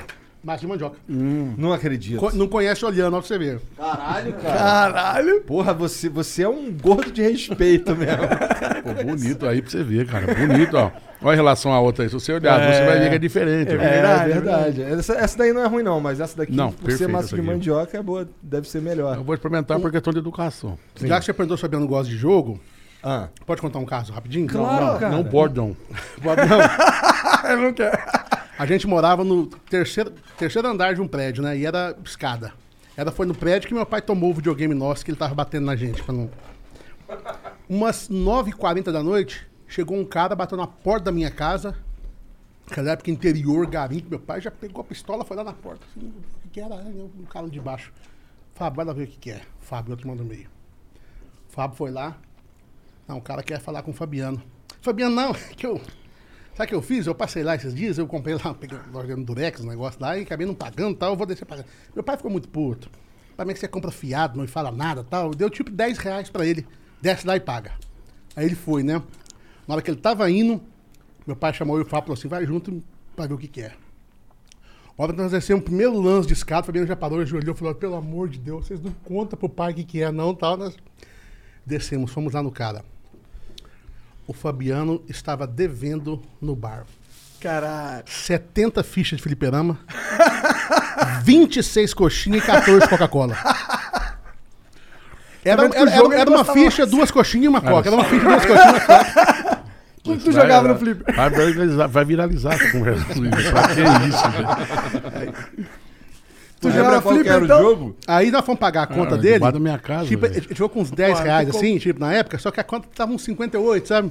Aí ele deu pro cara, prometo, amanhã eu volto aqui e pago tudo pro senhor, o senhor pode confiar em mim. E aí, pagou? Eu paguei, mas ele perdeu o cliente também. Tá certo. Perdeu. Ah, bicho, eu não pedi nada, ele que ofereceu. Paga, paga depois.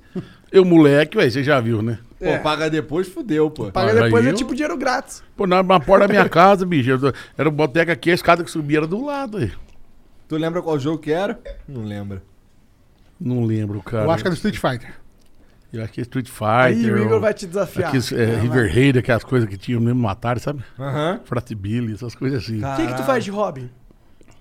Cara, minha paixão é, é o agro, né? Fazenda, é rodar. Hobby é gado. E aí é pescar, viajar, restaurante. um- Todos que eu posso eu vou conhecer e adoro experimentar Fala novas bons aí. culinárias. O melhor restaurante do Brasil, na sua opinião. Pode, pode, Cara, do Brasil, bom, na minha opinião, de tantos lugares que eu já comia, esse estado de Michelin já fui em, alguns, mas pra mim chama-se Chapuri, em Belo Horizonte, Minas Gerais. Chapuri. Chapuri. O que, que vende lá? Lá comida mineira, mas de verdade.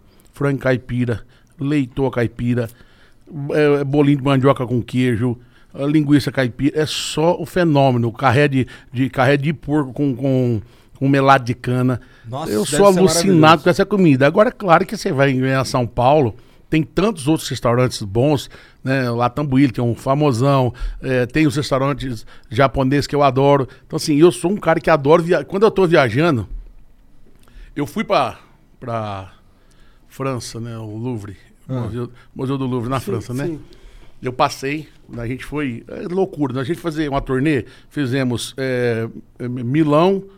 Primeiro a artista sertaneja ia cantar em Milão num festival chamado Latino-Americano, foi, foi a gente. Depois a gente foi pra Inglaterra fazer o Brazilian Day. no lugar onde o Michael Jackson fazia o primeiro show da volta dele e ele acabou partindo e não fez. E domingo a gente foi pra Portugal. A gente não conhecia lugar nenhum, a gente conhecia ah, o lugar que a gente cantou ali, nunca tinha ido pra lá. Em vez de curtir lá, nós fomos para lá na França, fomos pra ir pra Paris. Eu passei na porta do Louvre, lembro que eu tirei uma foto, nem tem ela mais. Pô, todo mundo vai curtir, ver o Louvre. E eu fui lá e depois vazei pros caralho. restaurantes.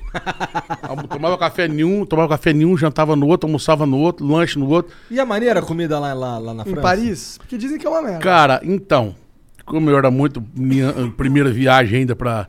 pra eu tinha feito os Estados Unidos, depois eu fui pra lá, eu não conhecia nada, era muito cruzão de tudo.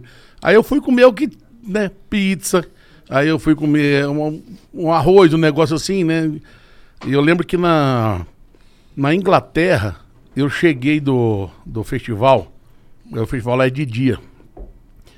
Olhei o cardápio e falei, bicho do céu, e eu não falo inglês. Meu inglês a gente vai, vai aprendendo a se virar, você aí relaxa em estudar. aí eu falei, olhei o cardápio e falei, rapaz do céu, o que que vai agora? Aí eu, pensando, passou um prato. Achei a coisa mais linda do mundo. A única coisa que eu, please, chamei o garçom, você falou, ó, That one. for me. e pedi um pra ele que era um ossobuco. Com tipo um purê de batata em volta, mas um negócio surreal de bom. Não tem cabimento aquilo, não. Eu não sei o que, que Purê é um de ossobuco. batata é muito bom. O sobuco é o joelho do boi. Ah, Isso, tem aquela carne em volta ali. E o tutano um no meio. fenômeno aquilo, um fenômeno. Quando a gente foi a primeira vez à Itália, uma pessoa nos recomendou aqui no Brasil. Falou, vai no restaurante tal, vocês vão pedir é, um, um, um, um tagliarine ala não sei o que lá. Mas escreveu pra gente, notou, notou um roteirinho turístico. A la putanisca. É, deve ser isso mesmo. Aí nós fomos chegando no tal restaurante lá, pedimos esse prato, né? É, Cada um pediu o seu, mas quase um pediu esse. Aí chegaram os pratos, a gente comendo, a gente comendo, o Fabiano não comia. Aí eu, vai, Fabiano, não, não vai comer não? Ele falou, não, macarrão como em casa, eu quero comer o tacarinho que ela falou aí. Eita, pô. Eu não Errou! sabia que era macarrão também. que. Fica lá em Milão, velho. Mas tu acabou comendo macarrão? Pô, aí me explicaram o que que era, né? Pô, a massa veio da Itália e não sei o quê. Então, tudo que você come lá no Brasil hoje, a origem tá aqui. Eu Falei, ah, então vai, eu não ia ficar com fome, né? É, dizem que os ingredientes lá, lá, lá, lá a massa italiana é assim, superior à a farinha italiana é incrível, assim. Cara, diz que o, diz que o- eu- o trigo lá é diferente, é um trigo especial, É. o pão é diferente. Realmente, assim, é maravilhoso. Onde eu comi, achei uma delícia. Então, do mundo é Paris? O melhor lugar do mundo pra comer? Ah, não, não. Pra comer? Não. é o Brasil, não, cara. Brasil. É o Brasil. É o Brasil? É, é o Brasil porque tem acho. tudo que tem também lá, mas lá não tem o que tem aqui. Ó, Essa é a realidade. O Brasil, os Estados Unidos, eu gosto muito, porém, só tem uma coisa. Eu, eu que já estive em Nova York por um tempo, sem ser como turista, peguei, o- vi o time das pessoas lá. Só tem uma coisa que eu invejo eles: segurança pública, Ah, sim. né? Mas restaurante, meu amigo, São Paulo tá muito à frente, porque São Paulo, a gente sai daqui agora, a gente come no italiano, a gente come no japonês, a gente come no francês. De alta performance. Nova York, 11h30, você não come mais. Sério? Você vai é naqueles carrinhos dos, dos indianos, ou comer uns, um Pit outro dog. cachorro quente. É, não tem. Então, o Brasil, assim. Só que a diferença é que lá você pode sair com seu relógio, com a sua carteira, duas da manhã. Eu, eu fazia muito isso, ia comprar sanduíche, saía do hotel de relógio, carteira tal, numa boa. E não, se- não me sentia coagido. Pô, queria Entendi. muito que isso virasse aí o Brasil, né? Ah, mano? Seria maravilhoso. É maravilhoso. E de merenda a gente entende, cara. Nós participamos de quatro programas, ganhamos quatro. Participamos dois duelos de mãe. Nossa mãe cozinhando e a gente ajudando, a gente ganhou. Depois participamos do programa da Eliana, ganhei outra vez. Aí fui participar daquele Masterchef, ganhei de novo. Você participou Aí- do Masterchef? A, a equipe que eu apoiei. Ah, Ah, bah, foi, olha o que, que eu peguei. Foi uma mata, né? Caiu churrasco na minha área. Falei, Ah! aí, uma, capaz. Tá na- tá na área do pai Caramba, aqui, mandaram né? um- um- uma, uma, bisteca assim, parecendo uma bisteca da Fiorentina, coisa mais linda do mundo. Eu falei, isso é chupeta, deixa que resolve fácil. Não deu outra. É, dizem que pra Tá temperar certo. carne é sal e é isso. Tem outro- alguns, alguns lugares, cada um tempera de um jeito, mas o, no- o meu gosto, sal grosso e pronto. Não tem muito segredo. Não tem muito segredo. Não. Pode Tem crer. algum, alguns lugares eles usam tipo de erva. não, mas Você gosta daquele negócio que os caras fazem com sal assim? eu fui, inclusive, no restaurante dele lá Você foi? em, em Miami, né? É, no, no, nos Rat. Acho que. E fui, ele não, até não tava lá, ele tava pra Nova York. E tem dois brasileiros que trabalham lá e aí, conversando com os caras. A, a base da carne dele é o Wagyu. A carne dele é fantástica, é um negócio surreal. Você, comecei a comer uma peça, coisa mais linda assim, bonito, você faz o negocinho lá pra filmar, porque você tá no restaurante do cara, pô. Tá o cara é certo, o mais famoso do mundo, né? Mas sabe o que eu acho? Sim, eu vou dar a minha opinião. É lindo, o cara é fenômeno, criou uma marca. Ele, né? Mas aqui é salzinho que aqui pegando no braço, eu acho meio assim. É um pouco nojento, é, nesse Ele sentido. lá tá suando dentro da cozinha lá, né? É verdade, é verdade. Mano, mas o meme é muito bom, né? É, pô. Verdade, Tu né? prepara assim também na tua casa? Tu- Não, não, não. Vocês já foram pro Ah. Japão, não? Não, a gente ia quando deu o terremoto, a gente ia Quando fazer o tsunami lá. Pô, é Day. do, um tsunami lá. Logo depois da, da, Inglaterra, da- do Brazilian Day em Londres, né, o André Dias, que é da Globo, chamou a gente pra fazer o, o Japão. Mas daí veio o tsunami, foi quando deu aquela confusão e Pode parou crer. o país. Parou Ah, tenho vontade de ir, cara. Japão e China são lugares. O Japão dizem que tem o melhor Yagyu do mundo, né? É, É a origem, É né? porque é de lá, né? Só que os caras lá comem assim, porque eu já vi no YouTube, não conheço, mas eu já vi no, no YouTube. Os caras cortam um filezinho assim, tipo um carpaccio. Pega com um palitinho, tem tipo uma pedra quente assim, eles só passam um negócio e comem. Não é igual a gente que corta um pedaço desse tamanho de carne e mastiga, não. Entendi. Pode crer. Então a gente. Ó a Tá- dica aí pro cara que quiser fazer um restaurante que serve Yagyu direito. É, pica, corta fininho, Carpatinho, fatiadinho, tipo como se fosse um sashimi, né? Aham. É, Mas ah, entendi. Aí pega a, pe- a peça crua. crua. Isso. Põe na Tem pedra tipo, quente. Tem tipo uma pedra de sal quente. Aí você só encosta, só sela ela assim e tal e come. É, se for Nossa, isso parece é muito bom. Isso parece. Parece ser bom. muito Não, parece não, muito não, não parece ser bom, tenha certeza que é maravilhoso. Já comeram desse- dessa forma? Já comi os filezinhos, aqui no Brasil, inclusive. Pode crer. Meu amigo, o, na verdade, o Div Donis falou, Aham. né? Ele falou que ele tem um... um... Tem um, tem um, um açougue aqui que vende uns pedaços de Wagyu ou Wagyu que ele pegou lá e ele comprou uma peça, cara, muito caro. Mas é muito Esse é caro. até o nome desse açougue. Cara, É. eu, só, eu só vou se me convidar. Eu tô andando meio miserável, sabe? Esse negócio de pandemia me ensinou a viver com o essencial. Eu tô, eu tô sem, eu tô sem coragem pra umas coisas. Mas você falou que gosta de comida japonesa. Você gosta de peixe, essas paradas também? Gosto, gosto. Todos gosto os animais. sushi, O que, que tu não gosta, cara? Cara, eu, eu, não é, eu não tenho nada que eu não goste. Só que uma vez me deu uma alergia. Eu comi uma. Acho que foi até uma lagosta. E me deu alergia, fui parar no hospital e tal. Eu Caralho. nunca mais tive coragem de comer lagosta, camarão e tal. Ah, tá. Mas eu gosto demais. O que, que eu fiz? Esse tempo atrás, agora eu fui lá e fiz um exame. Aí ele deu assim, na risca, no limite. E o médico falou assim, mas eu acho que vai abaixar. Eu vou fazer de novo agora, porque se eu fizer isso aí de novo e der zero, vai pro pau de novo. Não tem nada, cara, nada. Muito, muito se falava da buchada do Nordeste. Rapaz do céu, o negócio é gostoso demais, cara. Buchada, sarapatel, a tripa, tudo é gostoso, cara. Tudo tem seu sabor e eu aprendi a comer tudo. Entendi. Não Minha- tem. É, eu queria Eu não- ser o cara que come tudo eu também. não tenho mas aquelas paradas de comer, aquelas coisas da China lá não, mas. Ah, de Ah, parada. Ah, eu acho que não tem nada a ver, velho. Se tem boi, carne, peixe aqui, piqui, as coisas que eu gosto, pra que, que eu vou comer aquele centro atrapalhado lá? Não, Não não, É, eu não comer um nunca tive- cachorro, não quer não? não, Deus o livre, cara. O maior carinho que eu tenho com os cachorros, tá doido. Tem 20. 20 cachorros. Acho que tem 20 ainda, não tem? Se não tiver, beira. Tem mais porque a gente. to- são todos resgatados. Legal. A gente cuida. E na fazenda do Fabiano também, ele me cedeu um, um piquete, um espaço, onde eu deixo alguns poucos animais que. Equinos que iriam para frigorífico. Ou então burro, mula, que trabalhou a vida inteira puxando carroça e as pessoas têm o costume de vender para frigorífico. Eu acabei adotando e deixando como um asilo até eles Não, morrerem. não que eu mande, eu não mando. Não tenho coragem, tanto que os animais estão ficando lá. Mas uma vez o César chegou e tinha uma mula trabalhando, puxando carroça, coisa leve, porque lá não tem serviço pesado. Aí o César falou assim: quantos anos tem essa mula aí? Sei lá, tinha sete anos, oito anos, alguma, não me lembro mais. Ele virou pro gerente da fazenda e falou assim: a partir da manhã ela tá aposentada. Trabalha mais não.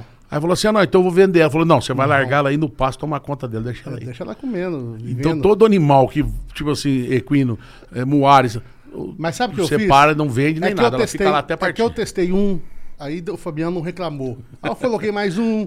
Aí tinha uns, uns dois cavalos em Belo Horizonte que o cara ia vender também pra.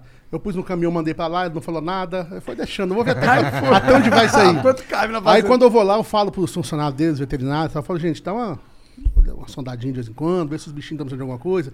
Separa um pouco da ração que ele compra aí, que é mais cara, joga lá pros, pros bichos. você, pega pego pelos bichinhos?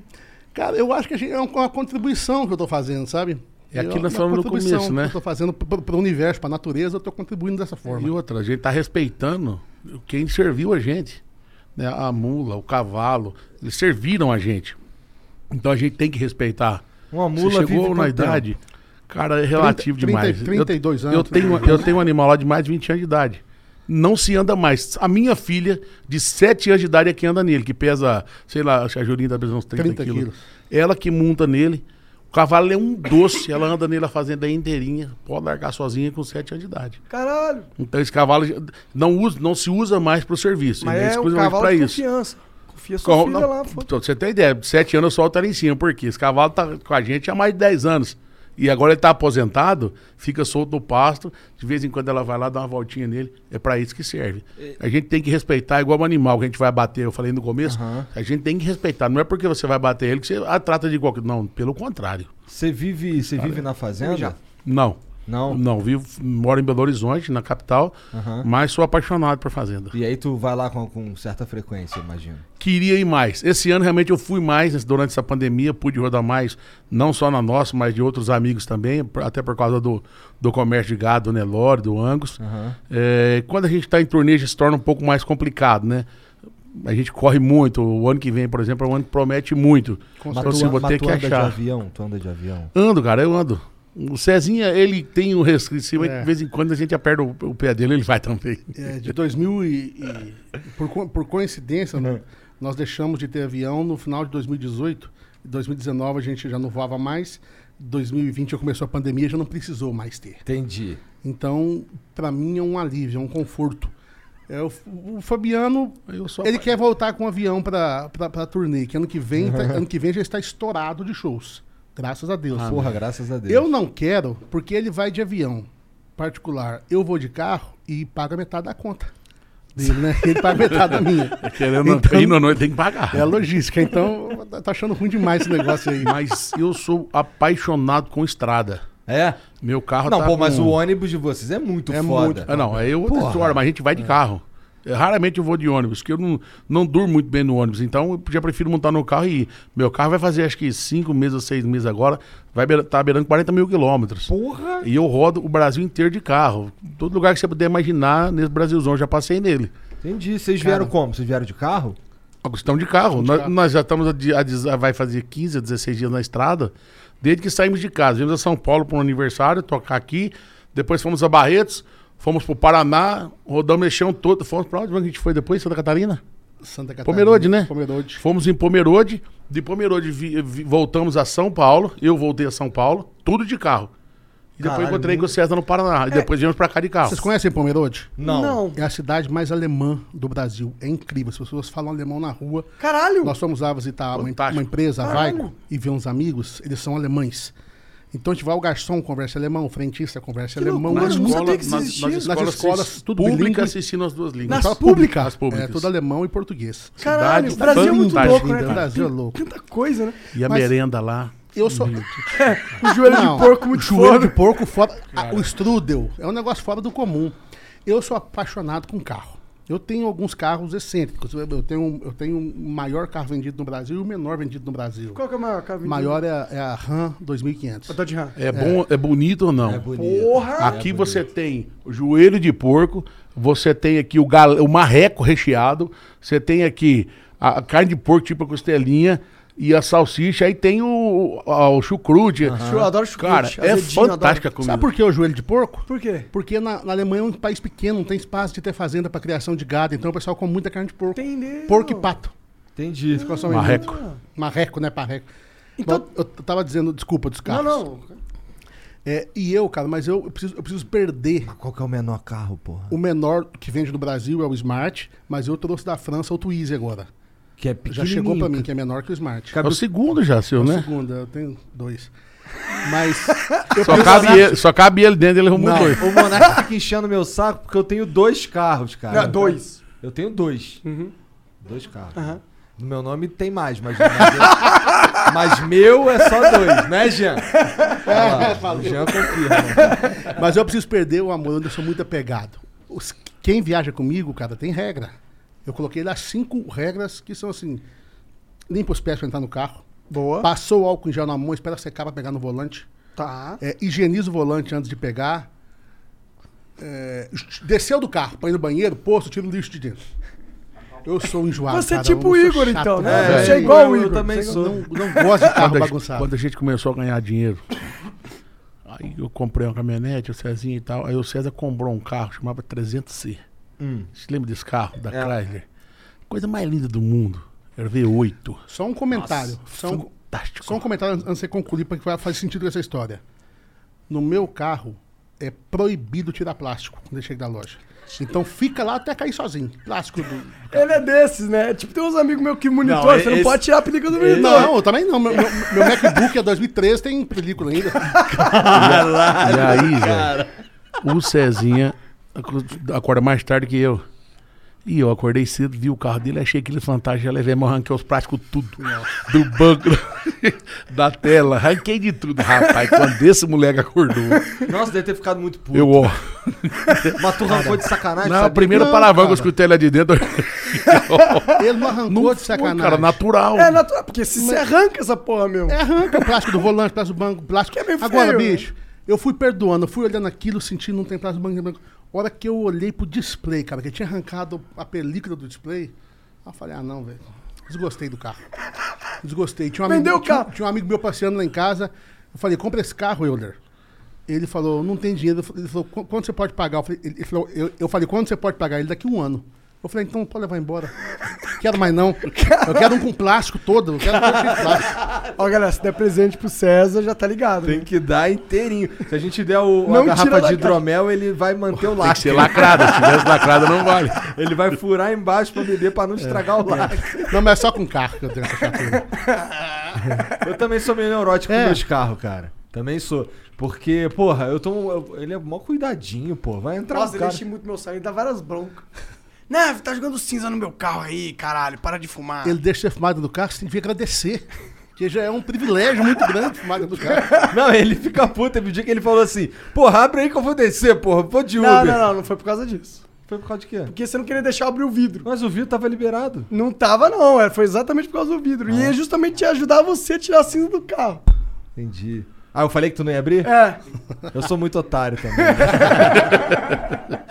Cara, esse- Uber. Parece que eu tô com meu pai. Caralho. Já é, Pô, abre eu aí, tô abre querendo aí. tirar a cinza do carro dele, eu não vou não. Mas isso vai, vai de cada um, velho. Vai de cada um esse zelo com O carro. Fabiano não um. liga. Ele pega o Eu carro não, e assim, é. põe pra torar. Eu, se eu tiver num carro de um milhão e num carro de 10 mil, o que eu tiver que fazer, eu vou fazer. A diferença é que no de 10 mil tu não cabe, porque ele cabe, é claro pequeno. que cabe. Porra. Mas eu digo porque, tipo assim, vou pra fazenda. Aham. Aí vou andar. Eu tinha uma Land Rover, por exemplo, eu ia pra fazenda rodar. Pô, mas é o carro, cara, pô, mas eu vou a pé. Porra, não, Não, é? eu ia nela pra qualquer lugar. Não tinha esse Mas a Land negócio. Rover é um puta carro também Sim, pra ir eu digo, pros eu, né? eu digo por ser um carro caro, né? Os caras falam, não, não, eu não interessa um carro que eu tô. Hoje eu ando, numa, por exemplo, eu ando numa Trailblazer hoje. A terceira que eu tenho. Aonde tiver aqui com ela, eu vou, eu não tenho esse problema. De, ah, não vou aqui não porque está de terra. Pelo contrário, esse dia eu vim vindo da Bahia, 1.600 quilômetros, rodei 200 estradas de terra. Pô, mas por que você não passou por aqui? Porque aqui eu já conhecia, aqui eu não conhecia ainda. Aí eu, vou mar... eu fui andando e marcando a cidade, né? Vou marcando a cidade. Marquei uma cidade que chama Santa Luzia, no interior da Bahia. Pô, um prefeito mandando mensagem, o presidente da Câmara mandando mensagem, obrigado, falando da cidade e tal. Eu tenho esse prazer. Então, é- a estrada de terra é 200 km da terra. Fui no meu carro, eu tô lá, ele tá lá, é pra atender mesmo. Manutenção em dia, 100% em dia, não ando... Meu carro você pode chegar na garagem, ele tá com o tanque cheio. Porque eu não tenho hora pra sair e nem pra voltar. E aí tu. Se a a Chevrolet me patrocinar, se eu patrocinar ele, eu, eu não teria o carinho Nenhuma marca de Não. carro patrocina vocês? Ele, A ué. Chevrolet. Ah, entendi. Por isso que ele tem Trailblazer. essa é a Então, mas sabe, mas sabe como é que foi isso? É. Eu comecei a rodar a primeira vez na Trailblazer. Daí eu experimentei outro quando fui trocar, voltei pra ela. E aí surgiu essa parceria com, com a Chevrolet. Tenho que mandar um abraço ao Sasazaki, que é o vice-presidente de marketing lá, um querido amigo. Maneiro. Gente boa demais.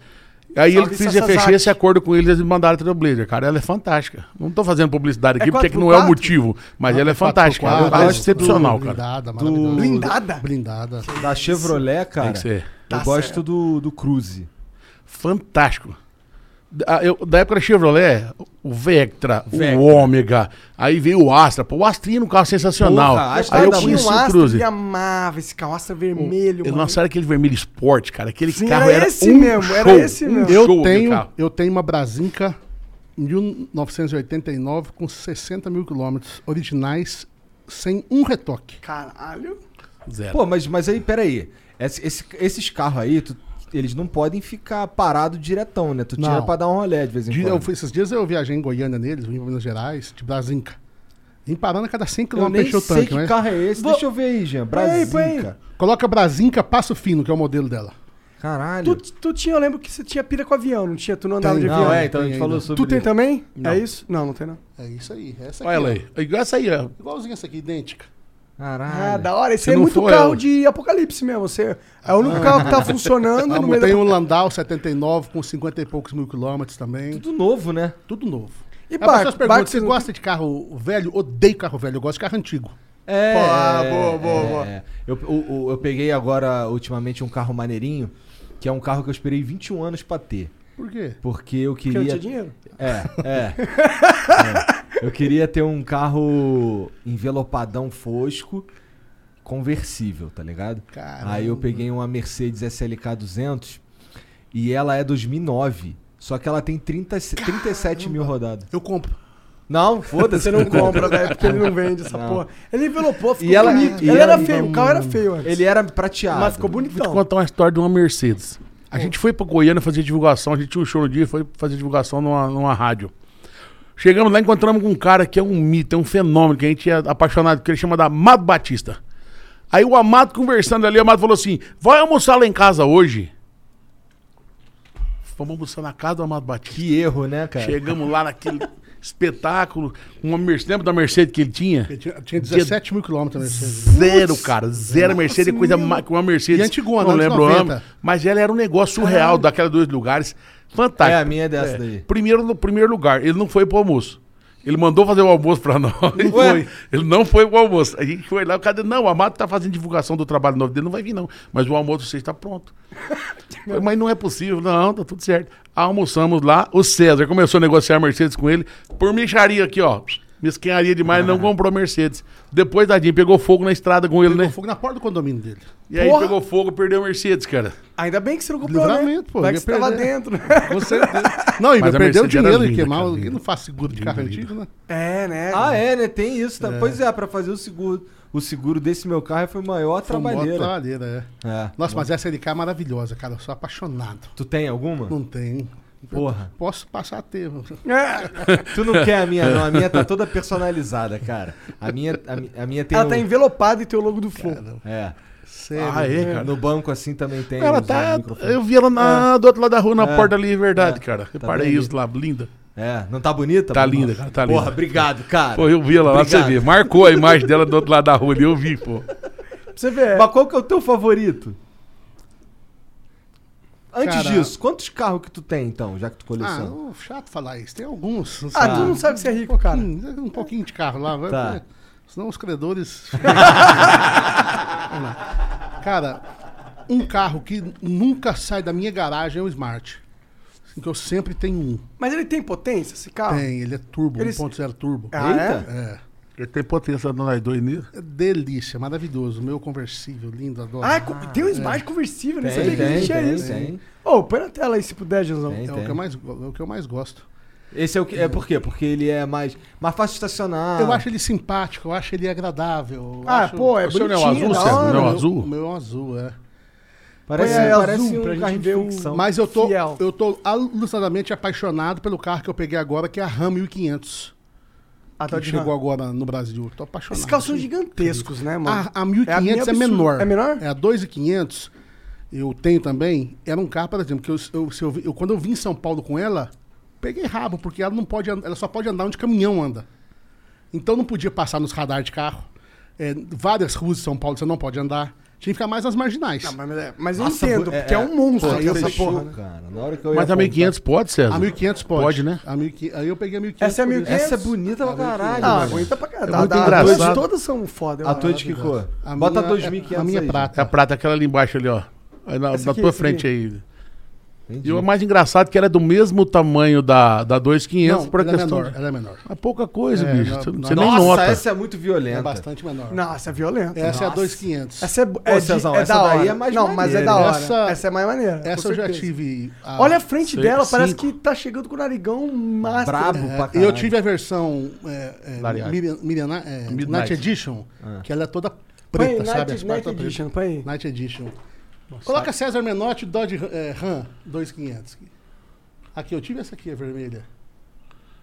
Essa aí mesmo. Ele tá É precisando em bonita, outra é aba bonita, aí. cara. É, nossa, é maneiro demais. Maneiro demais, mano. É, mas Carro é um negócio maneiro demais, com certeza. Aqui, essa aqui. Aqui, ó, põe a segunda foto aí. Aqui, eu com o Smart e com a RAM, ó. Nossa. Ai, ó, o, o máximo e o mínimo. Caralho. É muito grande essa porra. É mano. muito grande, mano.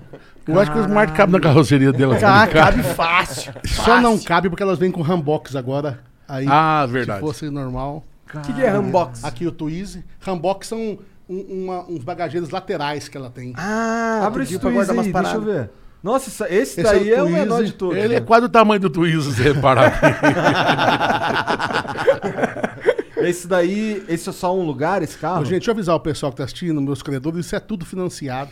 Tá ok? Eu tô devendo tudo. Se quiser pegar o carro, tem que levar meu carnê junto também. Mano, você tem uma mina de ouro. Acho que você não pode. Já era, já, eu acho.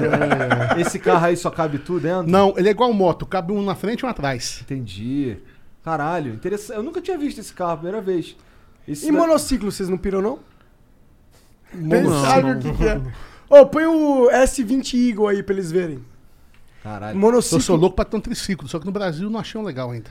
Sério, O- o triciclo é muito massa, mano. Eu- Nos Estados Unidos tem uns Minha, minha, minha, a- o tio da minha Ó, esse é um monociclo, mano. Ah, isso é massa Ah, demais. não, isso aí não, você joga a gente no chão fácil demais. você Deixa eu te contar. Eu e o Fábio compramos uma, uma- Não era um monociclo, mas era uma lambretinha. Pode crer, tô é, ligado. dessas elétricas, Tô né? ligado. Aí chegamos, carregamos, ah, aquela diversão, bora andar, bora andar, bora andar. Aí o Fábio andou, ah, não, não mexia e tal. Aí eu andei, não, essa, essa porcaria tá estragada. Vamos ligar pro fabricante. Ah, Liga, eles são obrigados a falar pra gente o que tá dando aqui, são obrigados. Ligamos, a moça fez isso, fez isso, fez aquilo, fez aquilo, fiz tudo, não fiz tudo, ela não anda, a gente senta, não anda. A moça, quantos quilos vocês pesam? é por quê? Não, porque ela carrega até 70 quilos, tá no manual. Então, moça, então... Quanto vocês pesam? Não, Então- não querendo falar nada. Não, já, já bota o dobro aí de cara. Ó, esse aqui 148, é, cara. é 130 quilos. Ah, não, esse aí já, eu já- encaro. Nossa, Só maravilhoso. na descida, né? Não, na subida. Cara, Vou até Não, pegar mas o nome. 130 quilos não. aguenta, aguenta. King Song Não, aguenta, não toca. Mas Toca. isso, isso eu, tem no eu Brasil? te- é possível. Tem no Brasil, eu tenho vários desses. É muito Sério, foda. velho? Sim, ah, cara. me passa essa Eu chego a contato 80 aí. por hora com desse. Ah, não, muito doido. Cara, mas não cai pra frente montado desse negócio. Cara, às vezes cai, mas quando você cai é pra trás. Eu, eu é- caí a 50 por hora uma vez bêbado, às 2 horas da manhã no meio da rua. mas, Mas só tem uma roda, você viu muito. eu sou louco. Não é possível uma coisa dessa. Muito obrigado, Fabiano. é. eu Aí sou da, esse filho da Tem puta morre sorte de tá trabalho. vivo. Tem sorte de tá vivo. Não, eu vou mostrar um vídeo aqui. eu pra sou da filosofia do Jô Soares. Moto tem duas rodas. Foi feita pra cair. Um dia ela ganha. Sim, sim. Eu tenho mó cagaço de moto. Moto, monociclo, esse bagulho aí não ando não. Não, mas esse aqui eu fiquei interessado. Achei do cara. Ah, não, velho. Isso aqui é muito top. E a sensação de liberdade? Não, é cara? muito gostoso. Parece que você é um Superman, mano. Parece que você tá voando. É obrigado capacete? Não, mas é, mas é, É- obrigado. É obrigado, capacete. Vira pra cá, vira pra cá um pouquinho, César. Cara, não tem lei. que- Mas pode andar no trânsito? Pode, eu ando. Cara, eu ultrapasso os carros. E qual que é a autonomia? 300 km, esse aí que eu tô andando.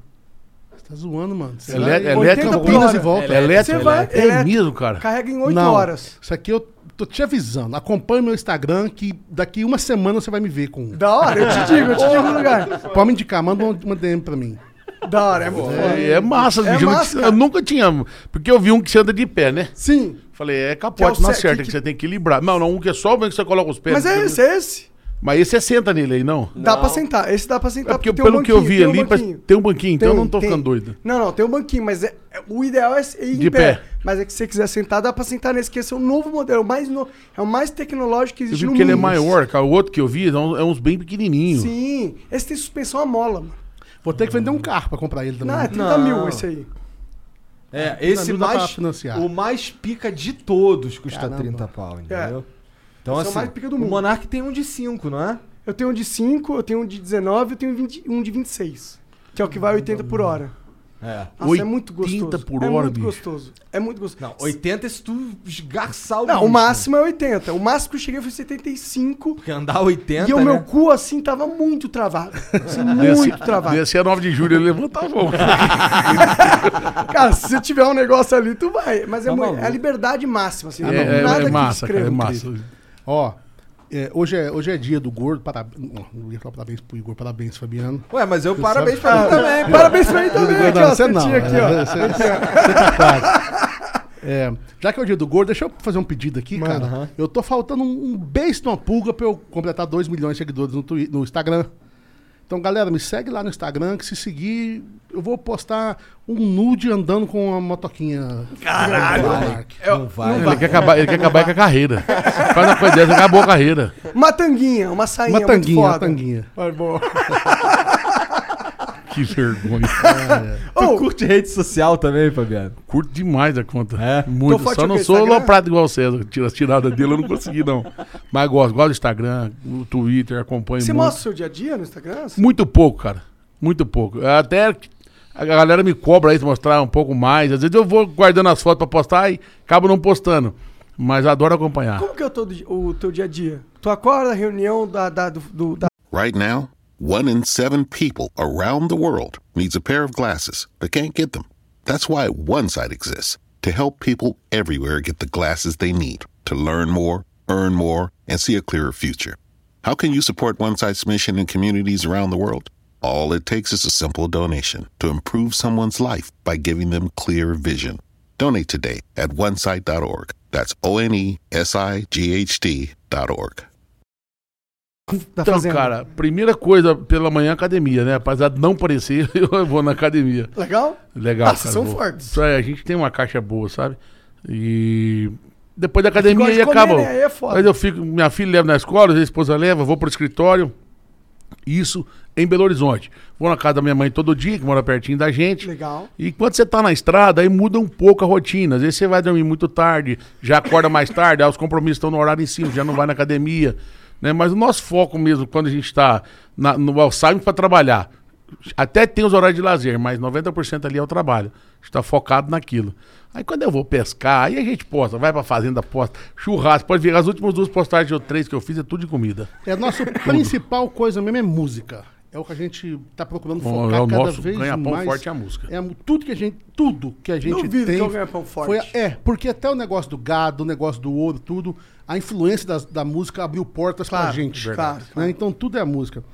É, eu- quando o Fabiano tá contando aí de levar a filha na escola, eu só pude levar a minha uma vez, que ela começou a estudar agora. Mas recentemente eu fui buscar a minha na escola e encontrei com a minha mãe de carro. Minha mãe estava indo buscar do Fabiano. O Fabiano estava viajando com a esposa. Falei, não, mãe, eu busco as duas. Não, mas tem que liberar. Eu liguei pra Gabriela, a esposa dele. Falei, ah, vou pegar. Você consegue liberar? Ligou na escola, liberou, né?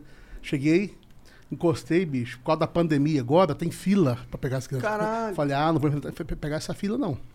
Aí ia demarcado os lugares, não um de distância da um. Cara, estacionei o carro, liguei o ar, falei, vou deixar baixar um pouco a poeira, acaba 5 horas a aula, né? Cara, quando eu assustei era 5 e meia. Tava começando assim, a querer escurecer, sabe? Lembrei das meninas. Fui correndo lá, cara, só tinha elas. e eu fiquei pensando, tadinha, aquela sensação assim de. Me abandonaram. Só que elas estavam tão brincando assim que elas não se. Não, Será não que meu tio perceberam. É. Nem sabia que era eu. Pois é, né? Me deu um arrependimento, uma dó. de- Pô, a próxima pega essa filha aí. Pô, tá, e de. Tá bom. É, bom, vocês vão voltar a fazer os shows agora tal. Vamos. E, mas me conta se tem. O que, que tem de novo nesse show, cara? De novo nesse show, nós fizemos um projeto agora chamado Menotes Pop, que são as músicas é, do rock nacional dos tá anos 80, isso. Dos anos 80 e 90 que a gente ouvia, e canções sertano- sertanejas. É tipo mashup. É, começa com uma música, volta na, naquela que começou, entra o rock, mistura o Leandro Leonardo com Cazuza, é, um Legião Urbana Porra, deve com ser Chitãozinho Chororó. Ficou muito maneiro, direção do Alex Passos, direção musical do Ricardinho Lopes. É um projeto incrível que a gente fez. Mas é, Agora. tem encheção de saco pra tu poder tocar essas músicas, tipo Cara, Cazuza? É, um Legião Urbana, um caso, é sempre coisa difícil de liberar, mas graças a Deus foram muito legais com a gente, a família, o pessoal que ficou com os direitos, né? Aham. Foram super generosos com a gente, acharam, a gente alguns pediram pra mandar a, a música pra eles ouvirem, a gente mandou, liberaram, graças a Deus foi tudo massa. Que bom, que bom, que bom. E tu manja de cantar essas paradas também? Por, por ter escutado um pouco na infância, né? Aí, claro que você, pô, não tem jeito de você se comparar ao, ao, original tipo ali. assim, o Cazuza cantando, né? Amor da minha vida, daqui até a eternidade, nossos destinos foram traçados na maternidade. Cantar igual os caras era muito complicado, porque a linhagem diz a linhagem pop, a nossa linhagem é mais sertaneja. Então eu canto, gosto, mas mais no nosso jeitão. Apesar do arranjo ter sido mais pro lado pop, por isso virou Menotes Pop, o meu estilo ainda é meio sertanejão de cantar ainda. Caralho, quando é que é o show aqui em São Paulo? De- desse, desse projeto eu ainda não sei, É? mas quando tiver, queria muito que- ter vocês na plateia. Porra, eu faço questão, caralho. Seria foda demais. Ô, o bicho, a gente regravou. Vou reservar uma vaga e um segurança pro seu monociclo lá. Ô, boa. Bom que a vaga tem que ser pequenininha. Mas a gente gravou de tudo, cara. De, você falou já, né? Falei Legião, Legião, Cazuza, Cazuza, o, o, traje, o Traje Rigor. Gravamos é, aqueles Charlie caras Brown lá, Jr.. eh, Charlie Nossa, Brown Jr., legal, nenhum legal. de nós. E gravamos uma levada muito legal, Skunk, J Quest. Foi muito bacana, tudo Maneiro. misturado com música sertaneja. Isso, esse- esse- as músicas desse projeto aí vocês já colocaram nas plataformas? Não, ainda não disponibilizamos. É dia primeiro, né, Romualdo? Dia primeiro Tá chegando. tá chegando. Vai ser o lançamento. Nós vamos lançar oito músicas e em seguida mais oito. Caralho, muito São foda. 16, 16 poporris aí. Como- e como é que é viver essa época que tu não lança mais CD agora é direto lá? Cara, eu tenho. Hoje me pediram um autógrafo aqui dentro do estúdio do Flow. Aham. Mano, eu não me lembro quando foi o último autógrafo que eu dei, porque não se usa dar autógrafo mais. Agora é uma selfie. A selfie. Agora selfie. é uma selfie. Mais do que uma letra, a pessoa mesmo ali do teu lado não tem, não tem nada que transcenda isso. Não. Então, o- em 2018, nós gravamos um projeto, Os Menotti, em Orlando, que é uma empresa de motorhome que nós temos lá. Fomos para um campo, juntamos motorhomes e fizemos um DVD. Ah, vocês têm uma empresa de motorhome nos Estados Unidos. Sim. Que foda. Maneiro. Foi a última, o último projeto físico, com certeza, que a gente lançou. É porque não vamos ter mais DVDs e CDs daqui pra frente. Certamente nem pendrive nós vamos ter mais. Porque as conexões Tudo E são vinil, todas... vinil, vinil. Tá vinil moda. nós lançamos, vendemos mil vinis. Da hora, É, e é demais. caríssimo pra caramba. Sim. É. É, fizemos um vinil duplo maravilhoso de músicas sertanejas dos anos 80 e 90. Mas só como uma coisa assim, especial pra colecionador, fãs. né? é Porque, colecionador. porque o, proje o projeto chama-se Memórias. E aí você trouxe o quê? O vinil te traz a memória, te traz, Pô, pô. quer uma memória aqui? A gente aconteceu- escutou cassete, fita cassete memórias. E aconteceu um E fenômeno, entre tantos fenômenos na música, na comunicação, como com vocês aqui, aconteceu algo na música. A pessoa antigamente comprava um CD, colocava no carro e ouvia até o final. As pessoas não ouvem um artista só mais. Hoje não existe isso, existe playlist. O cara bota uma playlist lá, tem as músicas que ele gosta, ele ouve um monte, né? Então não tem sentido a gente lançar um projeto só com músicas nossas, porque tirando os nossos fãs muito fiéis, que a gente tem, esses pegam e escutam só a gente. Mas, no geral, o cara que é fã nosso, que é fã do Bruno Marrone, que é fã do Sorocaba, ele mete playlist. É. deixa É tocando. E, e existe, existe uma troca entre vocês de eu posso tocar a tua música, tu deixa eu tocar a tua Não, música? não, nem precisa pedir. Pô. Não, já é. E é natural Vocês isso. são tudo amigo mesmo, né? Todos, graças a Deus. A gente, a gente se dá bem com todo mundo da música sertaneja e dos outros estilos. Não tem ninguém que. Pô, tem uma tretazinha. Não, não tem. Graças a Deus a gente Quando é os caras tocam a música de vocês, fica, cara, legal, tocando voz. Honra, já é uma Poxa, honra pra gente, né?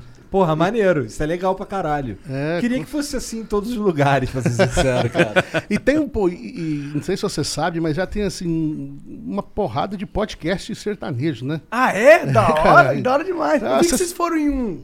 Nós fomos no Renato Sertanejeiro. Renato Sertanejeiro, é. Mas tem o Dudu, Dudu Porcena, que é top. Tem o Piunte, que é muito bom. Ah, tem uma- o Conceito Sertanejo. Conceito Que sertanejo. fala só de música Só sertaneja. de música sertaneja. E é Então, muito importante que existam esses espaços, porque, por mais que o flow seja legal, aqui a gente não tem a oportunidade de trazer a essência do sertanejo máximo do que um fã poderia trazer de vocês. Ou- um fã ou- do sertanejo máximo. Aqui, ó, eu adoro vocês, eu acho sertanejo muito foda, mas eu não sou um cara que. Sei, Que, claro. que, que vive o sertanejo, que escuta. E, portanto, um papo com um cara que vive essa parada vai ser Isso. muito diferente. Você não conhece assim nada do universo sertanejo? Cara, eu, eu conheço que, o que fica popular. Não, eu mas vocês não, eu digo assim, caralho. das festas. Da, da- Não, eu não sou, eu sou vou fazer um convite pra netaço. vocês dois, então. O ano que vem, depois de dois anos, vai voltar a festa de Barretos. Quero convidar vocês dois para ir para lá com a gente. Provavelmente a gente deve estar na festa o ano que vem. A gente viemos no ano passado e esse ano. É, para vocês conhecerem e entender o que que é um mundo sertanejo. É muito legal, ir, cara. quero ir. Cara, é o mundo Tudo é gostoso, Pra mim, cara. como que eu vejo o mundo sertanejo? Pra mim, é a raiz do Brasil.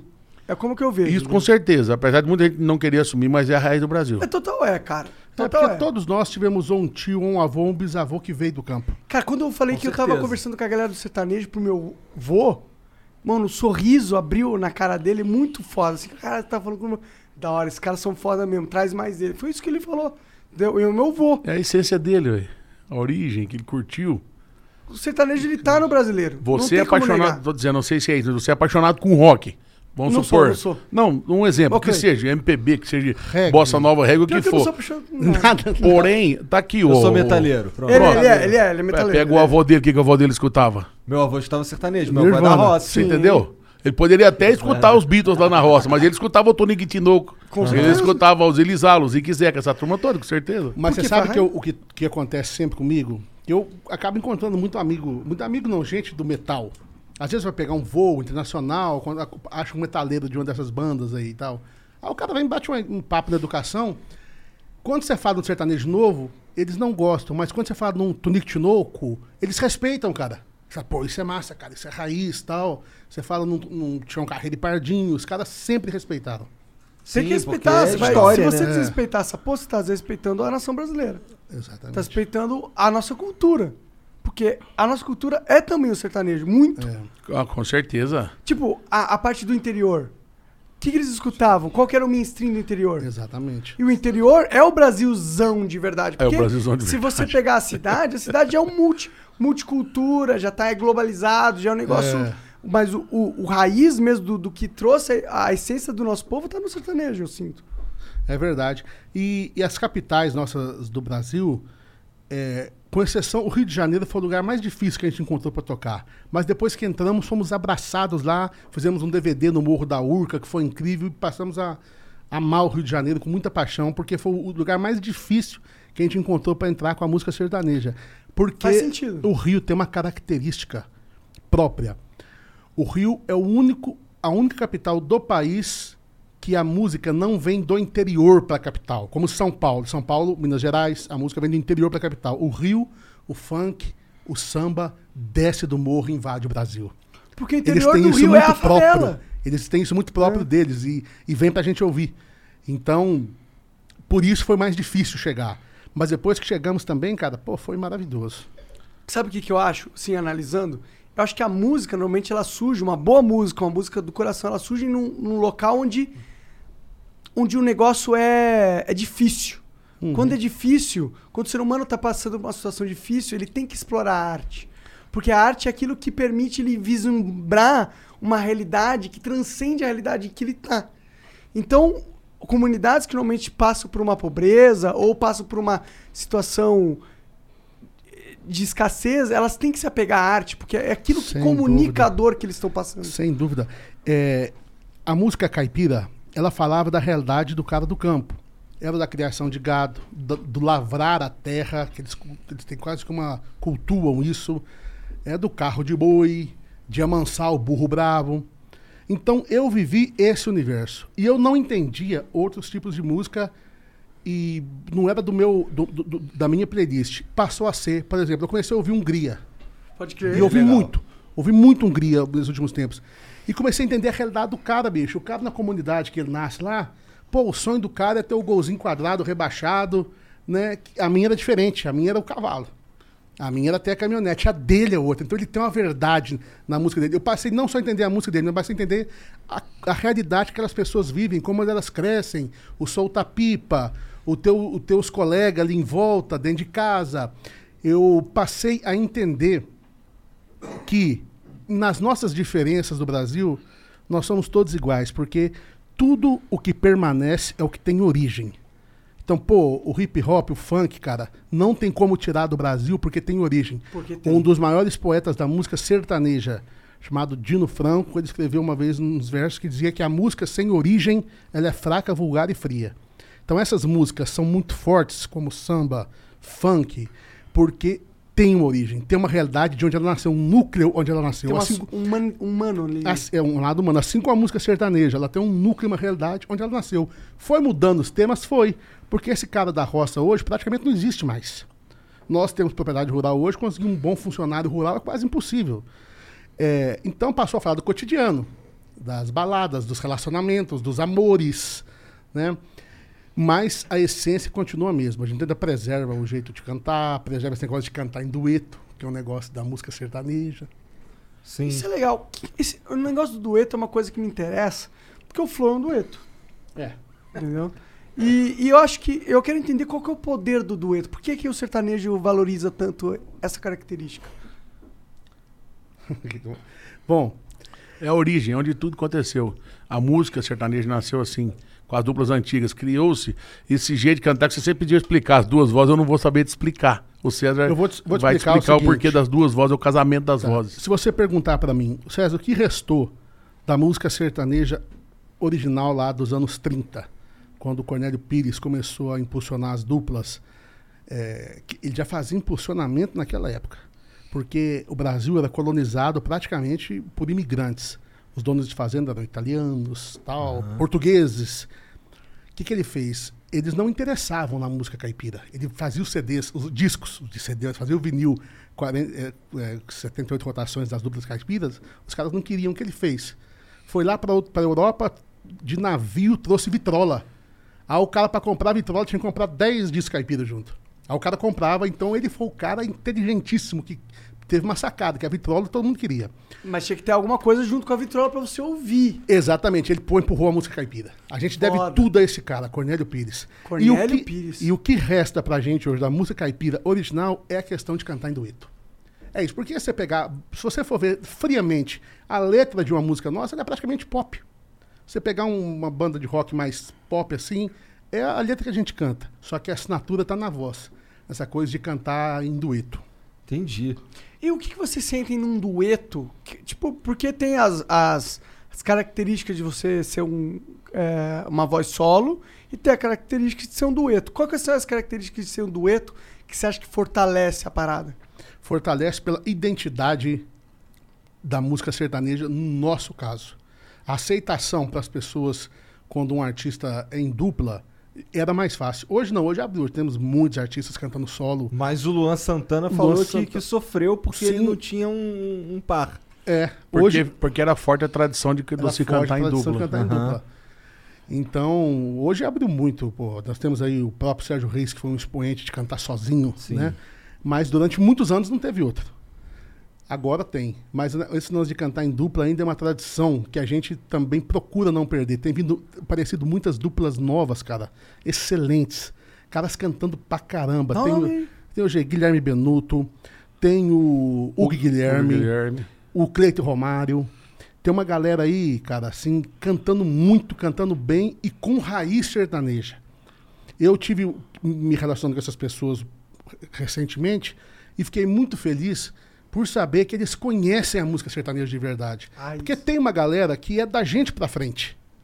Isso, pô, é legal, me sinto muito honrado. Só que eles precisam entender que a gente não é a raiz, cara. A raiz tá lá no Tunique Tinoco Tá 60 anos lá atrás. atrás, né?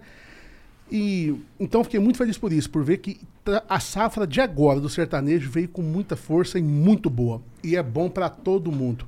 O segmento tem que abraçar. Eu já citei isso aqui, não sei se foi nesse podcast, que vamos supor que o meu colega, o cachê dele vai para 500 mil. Eu posso pedir 300 no meu, eu não posso ficar com inveja daquilo, porque está fortalecendo o movimento todo.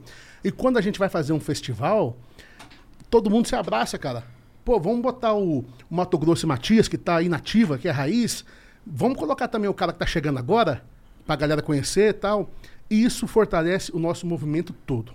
Isso Isso é muito é foda. É muito foda. É inteligente, é isso. Não é, E só, não é só caridade, não. Não, é inteligência mesmo. Não, e algo que a gente tenta replicar aqui na- no cenário de, de podcasts. E a gente gostaria que todos os podcasts que são referência hoje de replicar essa parada. De, ser, de abraçar a comunidade, de não repelir a porra tá- a parada, tá ligado? Exatamente. É que você não tá. Às vezes, às vezes o cara vai pensar, pô, eu tô é, matando um concorrente. Ele não tá matando um concorrente, tá matando um segmento, É. né? Exato. Concordo 100% essa parada aí. Você Bora tem- ler aqui umas mensagens, ver o que os Vou- caras mandaram pra então, gente. falando em mensagem, cara, chegou um aqui que eu achei interessante, sabe? Manda Ah. aí. Chama o Monark pra ir no curral tocar o gado. Eita. Imagina a lambança. É um, um veterinário, que é o Rodrigo Davi. Ele, pôs até- ele fez até uma postagem aqui, é o cowboy. Né? cowboy Monark. Tocar a vaca é pra ver se, a vaca tá prenha, uma Ah, tudo vacina. bem, tudo bem. uma transferência Nesse caso, eu toco a mão, vaca. né? Nesse caso eu vou. Caralho, que viagem. O gado eu não não sei chamaria, não. Eu não chamaria o Monarca pra fazer essas Ô, paradas. pior não. que eu já fui numas paradas assim. Eu não, fui- não cheguei a inseminar, mas eu vi tudo pertinho. Fui num negócio assim. Meu, meu, meu tio é veterinário. E, tipo, ele não é veterinário de cachorro, tá ligado? Cara, deixa eu fazer uma pergunta aqui. Vocês nunca gravaram um podcast fora daqui, da- de entrevista? Não. A gente fez uma vez num Ah, teatro. verdade. Pronto, Uma eu vou vez. convidar vocês pra uma hora vocês dizerem, a gente ir pro campo, gravar um podcast no campo, Tá andar a cavalo ir pra dentro do curral, vamos, fazer vamos. churrasco, diferente do que vocês estão acostumados aqui, mas muito legal. Será que eles topam uma mesa da amargura? Não, não pode mais, nem pode mais a mesa da amargura. Que é isso? É assim, sentar, ia sentar nós quatro numa mesa, colocar um, um, um hidromel, Boa. copinho pra cada um, ia soltar um boi bravo. O último que, sa- que ficasse na mesa ganhava mil conto. Eu topo. Que não, não é nem de brincadeira. Tu não topa. não, não, não é que eu não topo, não. Não pode mais. Não pode Não mais. pode mais, né? Nem isso, nem o futebol também não pode. É, O que, que é o futebol? Futebol era a turma jogando bola e sortava um garrote bravo no meio. tá maluco. Tá maluco. Isso deve ser muito engraçado. Isso é tortura né? com os humanos, não Cara, com o boi. cara. Não, Já que estamos um aqui- boi- imagina um boi de 20 arroba, bicho. Você tá maluco. Já que eu vi que vai ter um podcast aí de game de tabuleiro, Dá uma cabeçada que manda lá em Campinas, você tá louco. Deixa eu mandar um abraço aqui pro, pro meu amigo Márcio Mota, que é o rei da tecnologia e das invenções. E ele tá agora, depois de estar tá, tá milionário, então ele vai colocar dinheiro. Aí sim, é E vou te falar, Flow. há oito anos atrás estava carregando um notebook debaixo do braço, dando manutenção. Caralho. Gênio, gênio. Maneiro. E ele agora, que já não tem o que fazer, já aposentou, ele tá. Ele criou uma fábrica de customizar jogo de tabuleiro. Que E da então hora. você compra um Star Wars, você pode comprar uns kitzinhos pra customizar seu jogo, sabe? é do caramba, mano. Quanto será que Qual ele tá é o ganhando essa propaganda Não, aí? Nossa, nada, mas isso aqui é deve ser muito amizade. Eu, eu não, eu não, até agora não, já vi que não vai sobrar Batu- nada, que eu não tô nem... Batu é patrocinado pela Chevrolet. É, tá aí chorando Deixa ele dar os recados, ah, senão. Não, não, né? Nós vamos continuar o papo. Isso aqui são tópicos novos, ó. O Romano BH diz aqui: Como surgiu a música Lugar Melhor que BH? Mesmo sendo carioca e gostar de rock, a música ficou muito bonita e transcende o gosto musical. Ah, que legal, fico muito honrado. Essa música, a gente foi fazer um carnaval na, na cidade de Abaeté, Minas Gerais, eu tava no hotel e escrevi essa letra rapidinho, fiz essa música pensando em homenagear, porque BH foi muito massa pra gente, sabe, cara? A gente, a gente chegou em BH na miséria total, passando todo tipo de humilhação e dificuldade que um ser humano pode passar, passar de despejo, de não ter comida, de ter. E Deus honrou a gente lá, crescemos. Então eu quis fazer uma música para homenagear uma cidade. Escrevi lugar Então melhor você que pôs o BH. nome ali, né? na- Fazenda BH. Na Fazenda É. BH. Entendi. O Mr. Pezão. Mr. Pezão manda aqui, ó. Sou muito fã desses dois, só queria entender qual a tara do César por carros pequenos. KKKKKK. Esse pezão é uma figura. Ah, eu gosto, cara. É porque o cara gosta de carro pequeno. É pra valorizar, é pra valorizar o tamanho dele. É porque eu sou filho, eu, sou o caçula, eu sou mais novo, só, meus brinquedos eram tudo que sobrava deles. Então eu falei, o dia que eu puder, eu vou ter os brinquedos que eu quero. Tá certo. É, agora pronto. Agora, meu né? brinquedo agora é, é uma, uma, um, um Um monociclo. Agora Vai é um ser um Você vai monociclo. curtir, você vai cara. curtir. Tô, foquei, tá na minha cabeça. O Maurício Jundiaí manda aqui, salve, salve família. Salve Igor e Monark, salve César e Fabiano. César, eu vi um vídeo seu com aquele cara dos lagos. Achei incrível lá o que vocês vão fazer lá no Hospital do Amor, em Barretos. Que causa nobre. Vocês vão fazer um show lá? Como faz pra ajudar esse projeto? projeto, é, o Hospital do Amor, é a coisa mais incrível que nós já conhecemos. Porque eles cuidam 360. Por exemplo, eles perceberam, eles descobriram, através de tudo, muita pesquisa, que a criança ficando próximo da família, a recuperação do câncer, é, a chance é muito maior. Caralho, da hora. Descobriram que o tratamento de câncer vai durar mais ou menos um ano e meio, e quando a mulher ficava sozinha, o pai longe, o casamento acabava. Então eles criaram uma- um lar do amor também, onde traz a família toda, traz o pai, a mãe, emprega o pai, coloca os filhos na escola e tem uma suíte ao lado das- do CTI, onde o pai e a mãe dormem próximo da criança. Cara, que É algo foda. Sobrenatural, Que cara. foda, sem, completamente sem nenhum tipo de, de- de remuneração. É tudo gratuito. Não, isso é muito foda. Então, quem quiser ajudar, cara, é a obra que, sim, que eu sou alucinado, apaixonado, do Dr. Henrique Prata. É, entra no, joga no Google aí, Hospital do Amor, tem as formas de doar. A gente sempre está doando através dos shows, através de doações voluntárias anônimas nossas e de amigos que a gente pede para contribuir também. Mas toda ajuda é bem-vinda. Maneiro demais. Muito foda. Ah, eu gostei muito da ideia. A Fantástico. ideia é muito boa. Porque tem umas da paradas que, Se, tipo, vocês forem lá, vocês vão se emocionar. tem umas de caridades que, tipo, você não, você não entende o porquê da caridade, Aham. mas essa você entende muito, Muito. fácil. Você entende muito fácil. Se você for lá, aí você passa a entender mesmo. Porque nós, seres humanos, às vezes fazemos caridade até por desencargo de consciência. Sim. Eu faço isso, pô, ganhei Que bom isso, que a gente ah, faz, que Que, bom que a gente que bom faz. fazendo. É. Sim. Mas quando você faz pra um negócio que você sabe que é frutífero, cara, é maravilhoso. É outra coisa. O Acriano manda aqui, César e Fabiano e essa história do show na ca... E essa história do show, do show na cadeia? Conta o seu lado da história agora, Fabiano. KKKKK. Tem como vocês recriarem o meme do Homem-Aranha apontando? Porque o Igor, César e Fabiano são parecidos e estão até usando a mesma roupa. Ah, é verdade, é verdade. O meme é assim, um aponta pro outro. Vai. Assim. Sim. Não é que nós estamos usando a mesma roupa. É porque gordo não escolhe roupa. A roupa escolhe o gordo. E no caso, Cara, é ela escolheu a gente hoje. 100% isso. É 100% isso. Eu abro o armário que assim, essa não cabe mais, essa, não- essa cabe. Pronto. Pretinho, pretinho básico, né? Essa, essa história da cadeia, cara, já contamos ela um monte de vezes. Mas já- nós já quase voltamos pra cadeia por causa dela. Vamos só mudar de assunto. Não vamos trocar o assunto. Ai, meu Deus, esse Acriano é um comédia. O Caio Far mandou aqui, ó. Eu sou o cara que curte Metallica, Megadeth, Oficina G3 e que fala que não gosta de sertanejo, mas quando é Chitãozinho Chororó e César Menotti e Fabiano, eu aplaudo de pé e Pô, paro que para legal, ouvir e apreciar a música de verdade. Deus abençoe vocês. Caralho, cara, que um legal, abraço. cara. Como é que é o nome dele? Caio, Caio Far. Ô, Caio. Caio, um abração, irmão. Obrigado. Que legal. Ô Caio, tu escreveu Megadeth errado. Megadeth não tem o A depois do I. Megadeth, né? É, é. E o Chitãozinho e Chororó também, né? Deixa eu ver. Chitãozinho. Ô, para de aloprar o Caio. Chorar, Pô, uma mensagem legal. Cada mó carinhoso. Fiscal de português. Pô, aí, tamo junto aí. Fica, é, português O é o. Noilan mandou aqui. Fala galera do Flow, César e Fabiano. Sou muito fã de todos na mesa. Sou youtuber de PKXD. Opa! E tô surpreso em saber que o César joga também. Bora jogar. Joga, não, ele causa inveja. É, não só joga não, ele é o maior cuzão. Eu sou, eu sou. Confesso. Eu sou, cara. Bora jogar junto depois. Tem uns itens de música pra gente tocar uma moda. Manda um abraço pra mim e pro meu pai, Wendel. Ele adora vocês. Ô, seu Wendel, um abraço, pra abraço. vocês. Bora jogar esse PKXD aí. Caralho. É por essa eu também não esperava, cara. Sério, No. PKXD tem Ah, coisa do One Piece? Porque eu sei que no Roblox tem. Eu não sei como. Não, Não, muito acho longe. que o PKXD é. É, é, é mais. Não, não tem outros apli- Não é muito mod. dentro, não, não, modifica né? muito. Não, não, não modifica não. Entendi, entendi. O Marcelo Hawkins mandou aqui, ó. Salve, salve família. Fala, Cezinha. Vocês têm vontade de fazer uma versão de alguma banda de rock nacional? Abraço do Marcelo e do Rafael. PS, Ricardinho tá aí. Manda um abraço. Marcelo e Rafael. Marcelo é o meu personal geek. O cara que manja tudo de Apple, quebra o galho, aí, telefone da BO. Tu é fã de Apple mesmo? Nossa, eu perdi Tu, tudo que que é esses esse aí? dias. Esse é ah, iPhone. é verdade, é aquele bonitão. Eu perdi tudo esses dias, ele recuperou pra mim. Não, vamos fazer, pô, Menotes Pop. Fica ligado aí, dia é primeiro. verdade, é.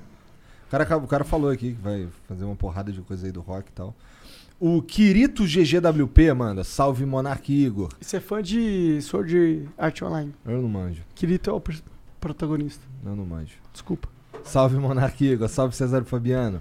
Eu gostaria de parabenizá-los por manter vivo o sertanejo raiz em pleno 2021. Da hora. Gostaria que o César e o Fabiano mandassem um abraço pro meu irmão mais novo, José Paulo de Conchas, que tá fazendo aniversário hoje. Ele é muito fã de vocês. Ô, Zé Paulo, parabéns, Hum. paz e prosperidade. Um grande abraço. Deus te abençoe. Olha quem mandou essa daqui agora, o Walter Ayub. Ah, não é meu pai. Salve, Sério? salve. Sério? É. Salve, salve família. Essa é uma dupla que mantém viva a história do sertanejo raiz e conseguem acompanhar o movimento atual. Parabéns, César Menotti e Fabiano. Sempre tive uma dúvida: por que a pedra do rim do boi é tão valiosa? Eu ia falar um grande isso. abraço a todos. Ia fa- quando o Fabiano tá falando do boi, aproveita tudo, eu ia falar o que seu pai falou, que o boi ainda tem uma pedrinha que vale muito dinheiro. Por quê? Cara, eles fazem um remédio dela, se não me engano. Acho que ele vai pro Japão, É, pra os China. chineses compram muito. Ih, É, e não é todo boi que dá, é raro. Pode- aparece em alguns. Tem que dar Red Bull pra caralho pro boi, pai. Pô, um abraço aí pro seu pai, obrigado por ele. Obrigado por essa observação dele. A gente Perdi o patrocínio, foi mal. não, não, não. É que tu. Red Bull pro boi. Ah, tá? caralho. Pô, foi, Cacofonia. foi, o- foi o Marinho que teve aqui, começou a beber escondido.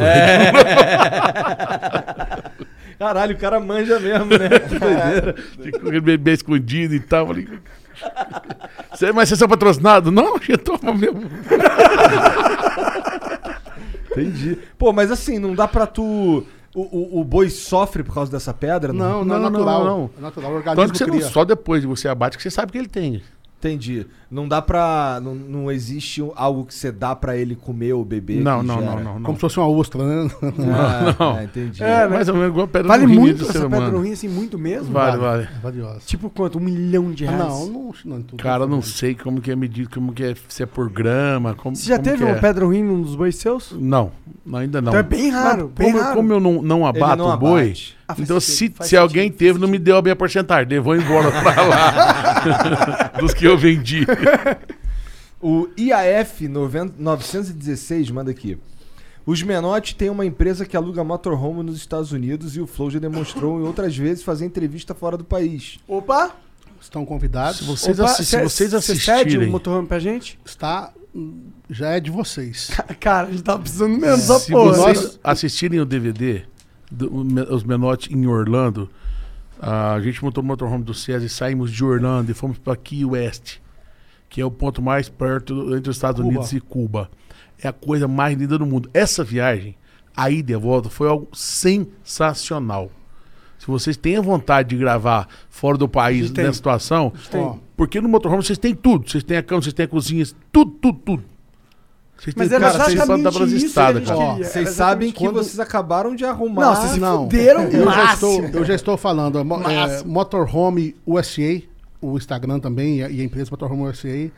é, o nosso melhor carro lá já tá, é de vocês. Bicho, quer ficar 10 dias, 15, 20. Eu, eu não tava feliz de se fuder aqui, se, queria se fuder E outra mais coisa, ainda. não precisa postar nada, não precisa falar nada, é pra pegar e usar. Mas eu faço Não, questão não, de faço postar questão, aí. é. falar, Se a gente tiver de férias, vocês vão, num- vocês gravando e nós vamos atrás fazendo um churrasco. Pronto, você chegar já tá avião. Mas te Nossa, passo, te passo, tá fechado. passo pra vocês todas as manhãs que tudo que tem de aprender de motorhome eu já aprendi, de ruim e de bom. Então, lado ruim, lado bom, eu já aprendi. Maravilha. Da hora demais. Caralho, porra, obrigado. Que presente. Feliz demais, É. sim. É. Não quero royalties, apenas participar do projeto. Ih, fudeu, tem que convidar o cara agora. Bora, vamos junto. Ai, meu Deus. É, o Flow monta um estúdio, uma motorhome e viaja pelos Estados Unidos fazendo. Pô, pior que a gente. A gente total queria fazer uma, uma temporada tour, lá é. fora mesmo. Isso é uma parada que a gente fala desde que a gente começou o Flow, cara. Meus colegas foram lá agora fazer show, a Maiara Maraíza, o, o Zé Neto Cristiano, nós emprestamos pra eles. Cara, estão alucinados. Agora a Camila Loures, que ela é Uma youtuber, influencer tal, foda, influencer é. tá lá, que me chamou aqui agora. Eu já, pô, vai lá e pega que é seu, usa. Pô, Da cara, hora, porra. Maneiro, cara. Pô, obrigado, obrigado Ficou de bem mais fácil agora fazer esse rolê. Agora Deixa- só que o Biden liberar, gente. É, tem que É. deixar o Biden, tem, que esperar o Biden liberar. Vai a liberar, tem que- essa porra tá acabando. Não, não, não Tá custa acabando. muito, né? Pouquinhos dias aí tá liberado, cara. Se É. Deus quiser. O mundo tem que andar. Ah, Se Deus tem, quiser. Tem pra caralho. Gente, porra, obrigado demais pela moral. Obrigado Pô, pelo deixa cara. eu, deixa eu dar um orgulho pro meu pai aqui. Vai. Meu velho que, pô, me apresentou vocês, me deu essa cultura de Oh, respeito, sabe? legal, então eu queria que vocês mandassem um salve lá pro Amauri, o nome do meu velho. Ô, Amaury. Seu Mauri, ele tá, ele, ele tá onde? Agora ele mora onde? Ele mora em Portugal atualmente. Mas ele Portugal. tinha um bar lá no Paraná que só tocava César Só- Menotti é, e tipo, Fabiano. Que lugar no Paraná? Em Siqueira Campos, no norte. Siqueira pioneiro. Campos. É, no norte pioneiro. Eu sou de Califórnia, que é o nortão do Paraná, ali perto de Londrina. Já saí por ali. É, Pô, não, que lá legal. O dia inteiro, bar, eu sei todas as músicas de vocês, de cor, você tinha. Um abração pro seu Já pai. cantamos lá em Portugal e agora esse fina- o ano que vem a gente volta pra lá de novo, se Deus E quiser. quando a gente for agora, nós vamos lá almoçar com o seu Amauri. Pronto. Ai, agora eu dei orgulho demais. Diogo era na máxima, meu pai assim, tá lá. Obrigado, gente. Vocês querem, Moçada. querem falar mais alguma coisa? Mandar mais um salve? Deixar um tour aí que vai rolar, qualquer A coisa. gente quer agradecer a vocês, cara. Vocês são incríveis, bicho. Verdade, cara. Pô, que são gostoso demais. a gente que agradece, Que né? a gente que agradece infinito. Queremos pedir a galera para seguir nossas redes sociais, que é Os Menotti, Fabiano Menotti, César Menotti. E no mais, só gratidão máxima. Flow é demais. E falar que Obrigado eu, pela moral. ah, por assistir vocês, e eu cheguei aqui um, um tanto quanto um pouco apreensivo, sabe? Quando Caralho, chega meio com frio na barriga, Isso assim, é porra. pra mim. Porque eu fico vendo vocês lá direto assistindo, cara, pô.